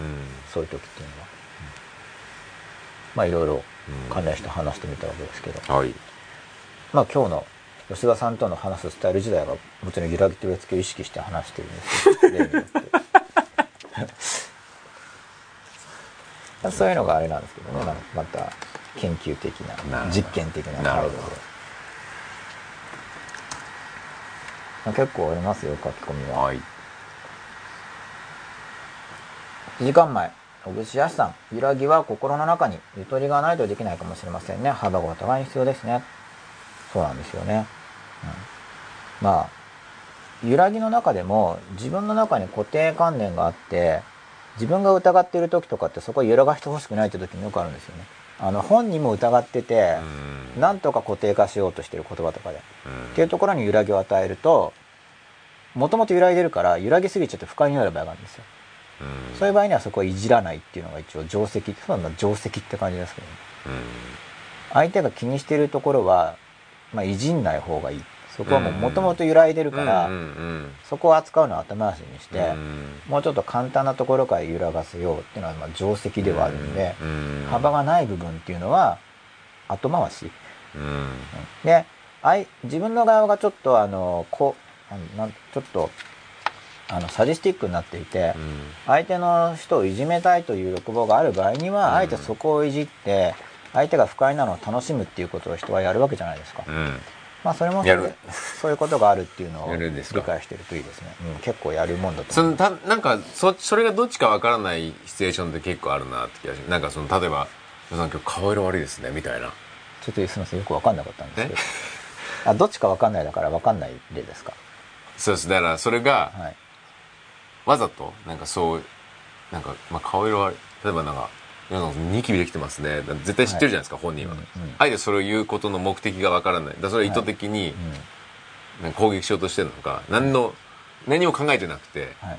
ただ発言してるのかっていうのがわからないことって結構あるなと思って僕その内容だったら何も考えてないとしたら、うん。多分無意識的な力道がありそうだなって一応思いますけどね。え無意識にね。で本人は、言ってる本人は何も考えないで言ってると自己認識はしてるけれども多分無意識的に何か攻撃したい何かを抱えていてそれなんなん？なん？っていうふうに僕は取りますね。それだ そういう話題だった。あえて言う必要がないから。うん。でもなんか、そういうのなんか聞きます？ねそういうなんか「顔色悪いですね」とかそういうのって。別にそれも言っても何もしょうもないじゃないですか。あたかも心配してるような感じになってるけども、別に。本人は面白いと思って言ってるんだと思うんですけど。どうどうなんですかね。いや苦しみを抱えてそうに見えますけどすごいその言ってる人言がってる人が、うん。なるほど、だからその,、まあ、その苦しみに付き合いきれないと思う人は、うん。まあ、不快を表明するでしょうし。そういうことによって同じなんか体調不良のようなググルーピングしたいみたいな感じ感じですか？どう？あその言ってる側の人がですか、うんいや体調不良をグルーピングしたいわけじゃないと思うんですけど、うん。多分面白いと思って言ってると思うんですよ言ってる側の人は。体調悪そうですねっていうのが？うん、ジョークで。あそうじゃなくて本当に悪そうって言ってるって意味ですか？ちょっとどっちの意味か分かんない、まあ顔色悪いですねみたいな。例えば。悪いと思ってないのに言ってるってことですか？いや悪いと思ってるって言ってる場合だと思うんですけど。ああ悪いと思ってるのになんで悪いところを指摘するのかってことですか？例えばそういう、はい。あるじゃないですか、はい。本人も絶対気づいてることを、はい。わざわざそこを言うっていう、はい。そういう話になったでしたっけ？まあ、でもそれはあの本当ただただ聞いてるだけかもしれないですよね。悪いわけで。すきそう。ですだからそこがわからない部分があるなわざわざそれを言う必要性がないことが、い。割とこうあのそれはまた、例えば揺らぐっていうのは、その顔色が悪いのは分かっていてかつそんなに自分としてはそういう状況を好ましく思ってないと、いう人に対して言うとすれば相手が必要以上に揺らぎすぎるわけじゃないですか、うん。本人がまあ気にしてなければそうそうちょっと調子悪くてって言って話はするんですけど、うん。結構もうちょっと本人にとって深刻な話で、うん。その顔色が悪い調子悪いっていうのはもう非常に嫌だとすれば、うん。そこはいじらない方が安全な場所ってことになりますよね、気にしてるから、うん。まあ、気にしてる人にしても別に顔色悪いですねっていうのが何の意味がないじゃないですか、あまあ言う側の人保護教えてあげてそれで何なのかっていう。はい。気ます。気がしまあ、ますね一応言ってる人は多分なんか多分親切ですか親顔色悪くな切ってますよ親切で言ってるんじゃないですか？あ大丈夫ですか？そうだからそれ、そそそうどっちの人が多いのかなと思って、ただ悪いですねって言っちゃうと悪いことを前提にしてるんで、まあちょっと大丈夫ですかっていう質問とちょっと違いますからね、うんうん。でもそれは単に、うん。あのは言葉を発してる人の言語感覚が鈍い場合もあるから、うん単純に。うん。そんな疑問文の使い分けとかをわざわざ練習しようとはうん。思ってない人もいっぱいいますよね、うん。まあでもそしたらだからそういうデリカシーがない人と会話したくないっていう人は離れる場合もあるんですけどうん。もうちょっと日本語勉強したから寄ってきてくれと。その言い方は失礼なんだけどって感じる人いると思いますよ。なんでかっていうと顔色悪いっていうのを前提にしてるコミュニケーションになっちゃってて、うん。まあ、本人は思っぱかってるつもりかもしれないけどそう言うとそうじゃないと。うん。でそこで母親と子供とかだったら、まあ、そういうのを聞く時にはこうやって聞いた方がいいよっていうふうに日本語にイエスの疑問文の使い方教えてくれるかもしれないけど、うん。特にそこ何度教える必要があるんだと思う場合には、うん。単純にそんな言葉を発する人は嫌だと思って距離を置かれるかもしれないし。うん。結局その疑問文のもたらす効果っていうのはそんなに言葉って人の心に影響を与えるわけですよね。うんで影響を与えるんだけどうん。それを認めない人もたくさんいるんで言ってるだけじゃんみたいな。うん。で言ってるだけじゃん死ねバカアホクソバカやっち行けとかバンバン言ってあげればいいと思うんですけど言ってるだけじゃんっていう人がいたら。いっぱいいるんですよ言葉言ってるだけだからどうでもいいじゃんっていう人。がでそういう人に会ったらまあ中学生ぐらいではよく。そう罵声を言い返せと。うん。だそのなんかそれが言う相手に言ってるのと自分の意見を言ってるっていうのは違うじゃないですか。それそれからね相手を攻撃する言葉じゃないですか。だから言葉には影響があるってことですよ。それも完全に影響攻撃をしてるじゃないですか。それは。バカっていうのはもう完全にそう攻撃しようと思って言う。吉田さんにもう向けてる言葉じゃないですか、でも自分の意見を言うっていうのは別にその相手に向けてる言葉じゃなくて、はい。出してるっていう。だいぶ違うと思うんですよ僕は、はいここにここに出してるみたいな。僕はこう思うっていうのはここに出してるんで、バカっていうのはもうここに出してるみたいな話じゃないですか、はい。ここに出してるみたいな、はい。そこは結構違うじゃないですか,、うん。だからならここに出すっていうのは僕はすごく重要だと思うんですよ。自分の意見を出すっていうのははい。ここに出していくっていう感じですよね、そこに出してよっていうだからお互いで会話ってなんかこの辺ここに出していくっていうのがすまあそうです。まあそれはだから自分どちら側のコミュニケーションルールに立つかなんで、うん。一応ぼ僕も僕のスタンダードでやることはよくあって、うん。でそれでやるときには結局自分の会話の基準のスタンダードと合わない人は場に来ないでくれっていうことですよね。例えばじゃあ自分はあの冷静に出してると、うん。それに対して相手がもちろんそれを押し付けだと感じる人もいるわけで。うん。相手意見を僕としては置いているだけだとしても、でそこで相手のスタンダードに立つっていうのは、うん。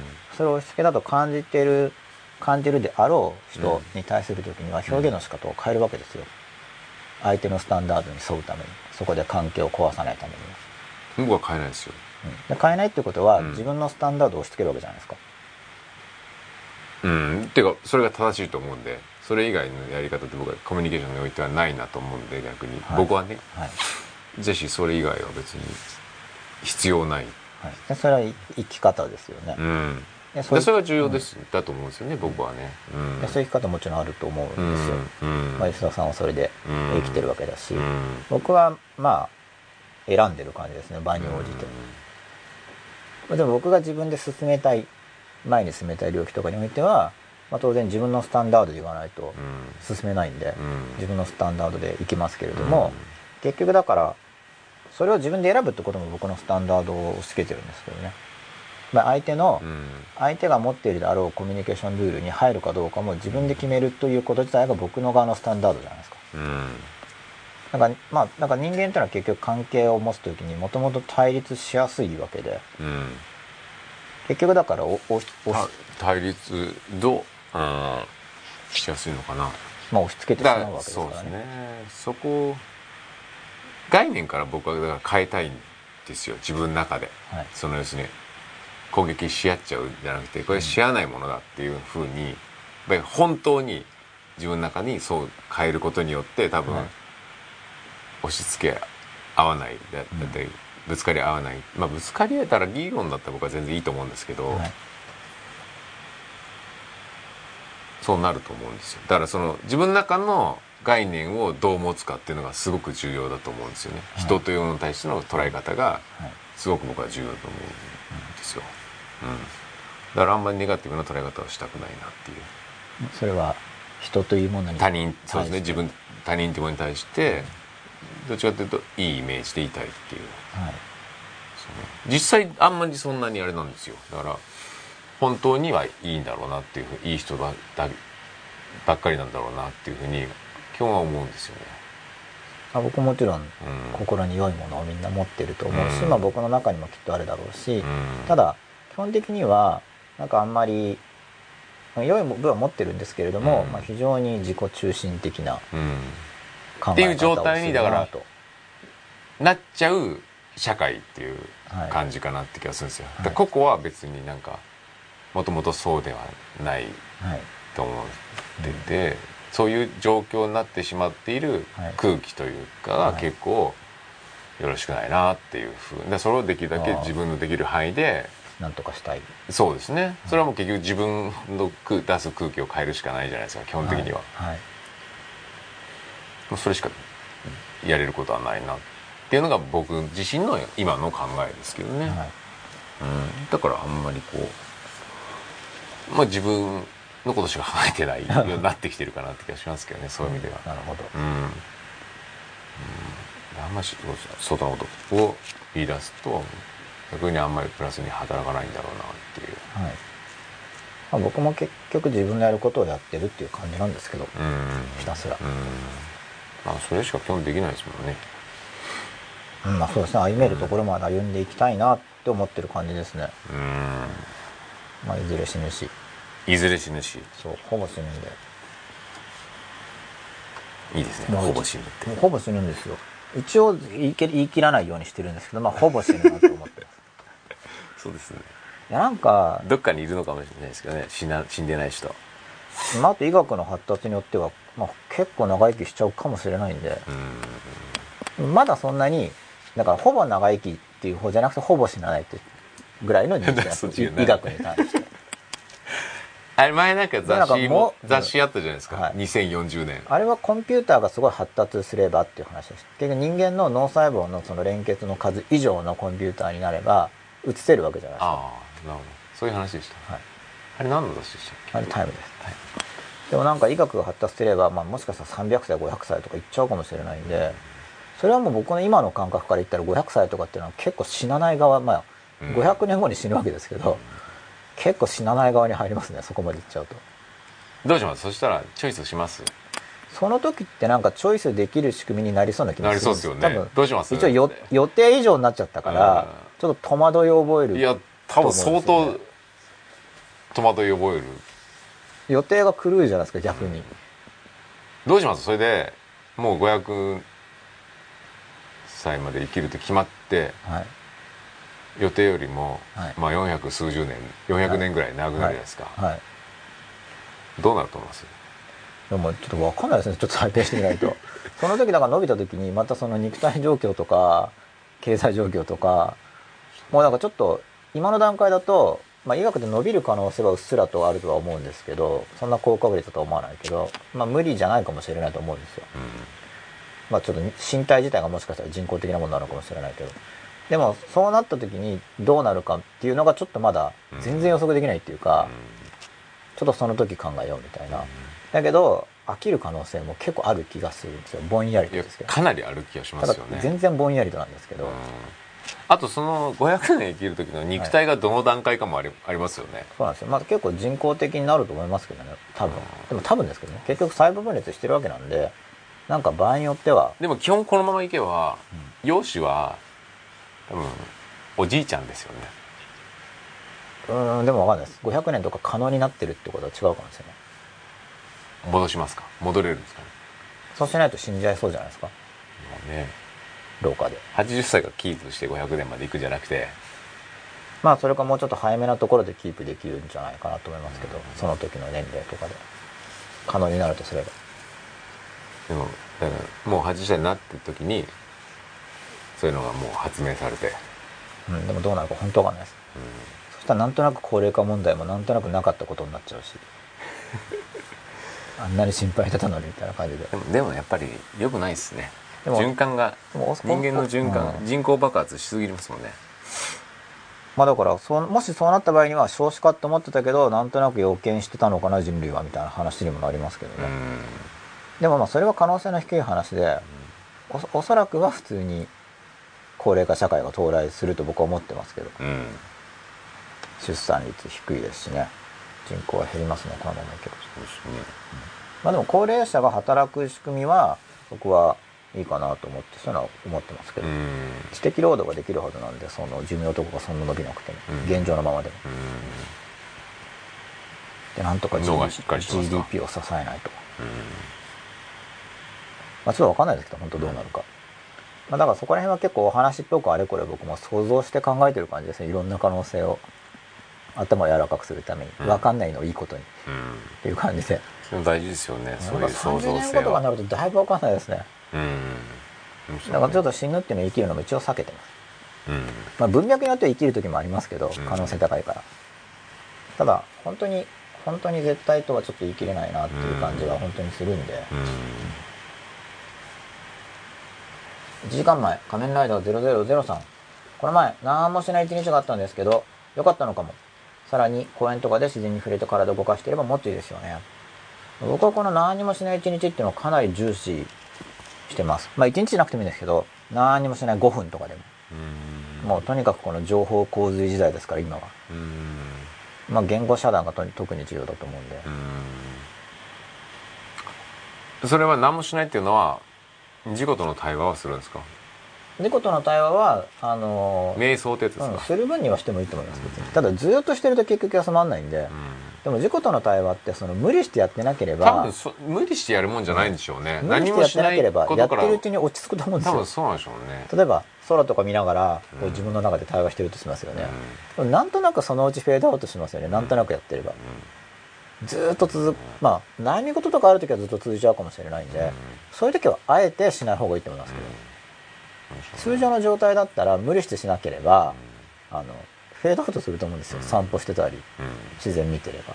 それぐらいな感じが自然だと思うんですねこう無理してなんか断ち切るとかってやるとうん。逆に難しくなっちゃうんで断ち切るのはその断ち切れない場合もうずっと散歩しててもなんかひたすらある心配事が心にまとわりついてとか、あるいはもうなんか怒っててずっとそればっか考えちゃうとか、うん。そういう時は意識的に考えないようにした方がいいと思いますけど、通常の状態だったら別に散自然とか見てたり散歩とかしてれば収まるんでその自己内うん。対話とかいつの間にか。その自然にぼーっとする感じがいいと思うんですけど。初めは。うんやっぱりそれはあんまりまた儀式的にやると、普通は逆にやりにくくなる気がします、うん。まあ、本格的に取り組むのはいいと思うんですけどね、うん。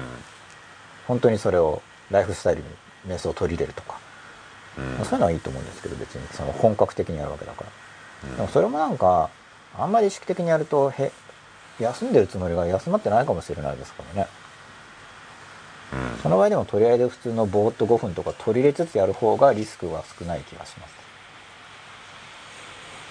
あんまり人工的にやるといろいろまあ自分は人間の体も自然物なんで、うん。自然物としての自分の自然性をちょっと信頼してうん。お任せする感じっていうかうん。ぼーっとするっていうの。は意識的に動かすんじゃなくて自然にほっとくってことですかね。ぼーっとするっていうの。はうん。一応自然物の一部ですからこの身体は。うん。それの自然性を回復させるっていうようなイメージでいいと思うんですけど。うんうんうん。うんただまあ現代人の場合には意識的に生きる方がメインなんでまずはゼロじゃなくて1日5分とか10分とかうん。ぼーっとするとか。うん。たまに週1日とか何週間に1日はぼーっとするとか、まあ、年間に何日かはぼーっとするとか。そういう時間を抱ける方がいいかなと思います。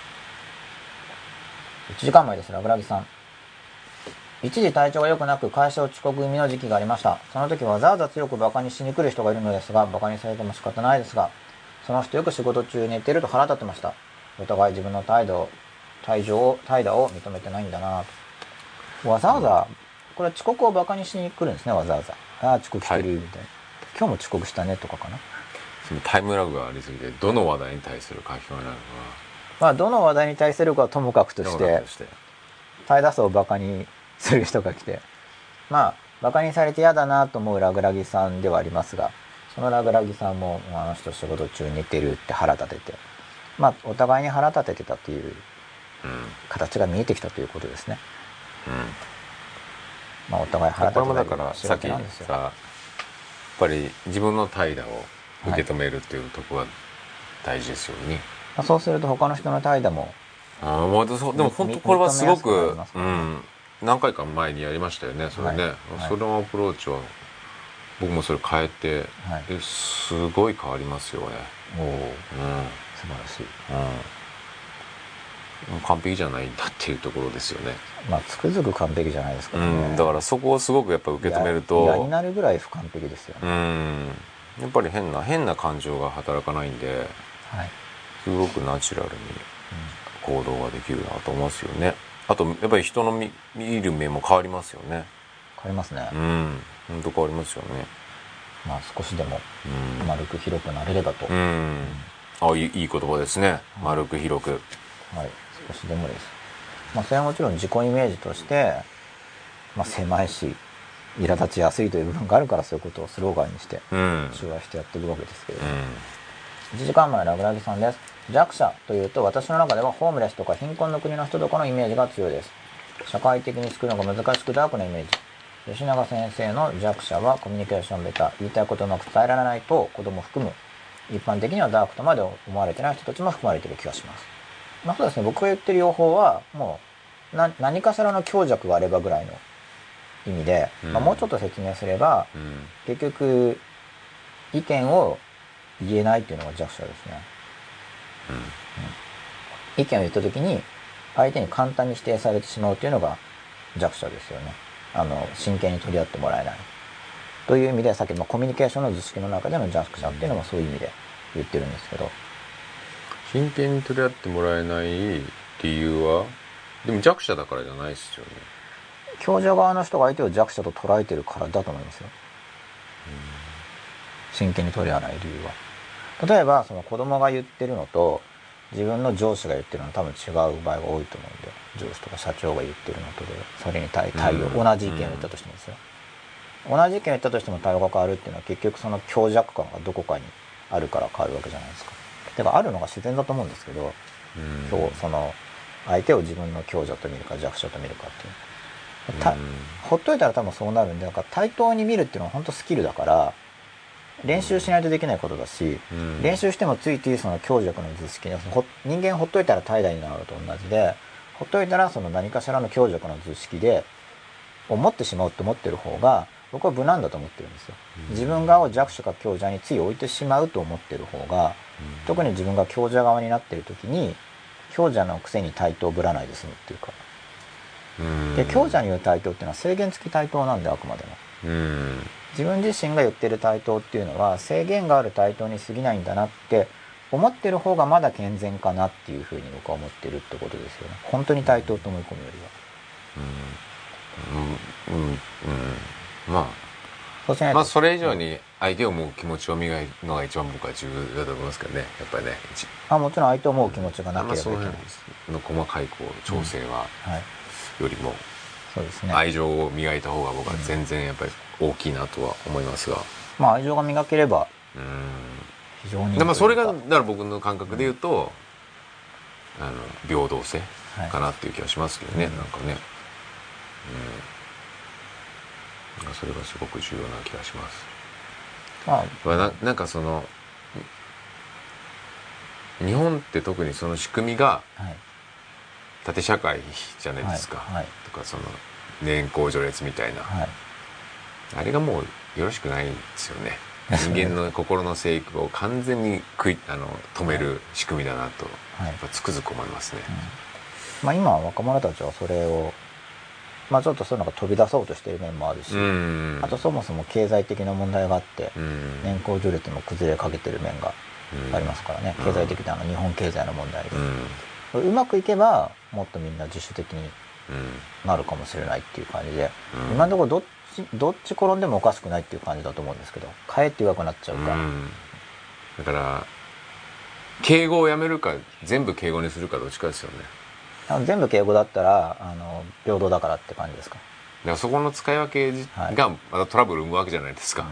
そもそもまあそうなんですよね。ねあの人には敬語を使ってこっちには敬語を使わないとか。そうそれそれ僕はなんか僕のなんかあれが僕はそういうのくだらないって思っちゃう感性なんでそうだからもうくだらないじゃない。でもそういうくだらないことが美徳というくだらないと思わない人がいっぱいいるから、うん。そうすると僕はだからそういうくだらない争いを生んでるじゃないですか。面倒くさくなって避けちゃうわけですよ。うん。なんかなんとなく、うん。それは結局そういう人に言っても強弱関係が生じて向こうはこっちの言うことにどうせ耳傾けないだろうから、まあ、説得する動機もないんで関わらないっていうことになっちゃうんですけど。どのトラブルがそういうとこから来てる気がするんですけどね、うん。なんかそういう。まあ、そこがプライドですからしょうがないんですけどね。そうだからそこをプライドにしてること自体がやっぱり内面の発育をがないから、はい。そこに頼るわけじゃないですか、だと思います、まあ、内側の元生育がちゃんとなってればそんまあなどうでもいい次元ではうん。自信がないから勝ちに行ってくるんだと思うんですけど。じゃないですか。だからその制度があっちゃうとそこの成長をはい。止めちゃうじゃないですか、はい。結局はい。肩書きだなんとかっていうのがあると、はい。でそういうたいろんなシチュエーションにおいてそこに頼るから、はいそれがなければやっぱり自分というもので勝負するしかないから自分を高める努力を無意識にするから、はい。まあ、心が必然的に生育していくと思うんですよね。はい。で年齢とともにやっぱり人間が良くなっていくっていう流れがあると思うんですけど、その流れがただ単にこう良くなりたいですね。成長するとただ単に肩書きが増えていくとか肩書きが上がっていくっていう、はい。自分はここに停滞してるのにただ単に肩書きが上に登ってるだけであってはい。何も変わってないみたいな。うんまあせいぜい経済性の貯蓄が増えてるみたいなまあぐらいのそうですよね。貯程度ですよね。蓄増えて、うん。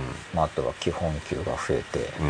まあ、部下も増えてみたいな感じですかね。すよね。権限も増えて。部下もだってこれがそれがありきの部下じゃないですか。まあそういうシステで部下もムを作ってきたってことですよね。部下もその人に従わなきゃいけない仕組みがあるだけであって、はい。その人に別にうん。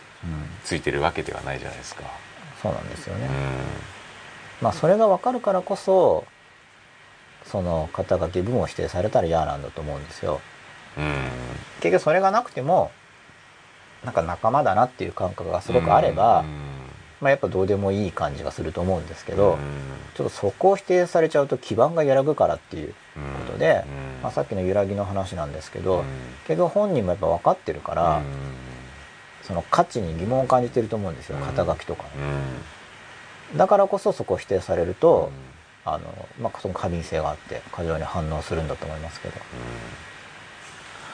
からそこをもうやめようぜって偉い人がどんどん言い出してもらいたいなって気がしますよね、やっぱりなんか、そうです。まあ偉い人が言う可能性は低そうだから、うん。まあ、若年層が頑張ってくれる方が現実的な気もしでますけど。10年やっぱり大人まあもう僕らでもやっぱり失敗だったなって思うことをやっぱり下の世代に伝えてあげるって当たり前じゃないですか、うん、そうですね、うん。間違ったこれは違うわっていうので、やめた方がいいよっていうのは、はい。なんか当たりそれがなんか当たり前の伝達だなっていうふうに思うんですけど、うん、そう思います。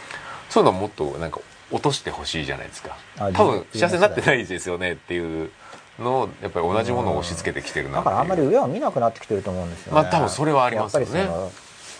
なんかちょっと違うなっていうふうに思っちゃうと真似しないですからね、うん。ちょっとそっちは目指したくないみたいな。ですよね。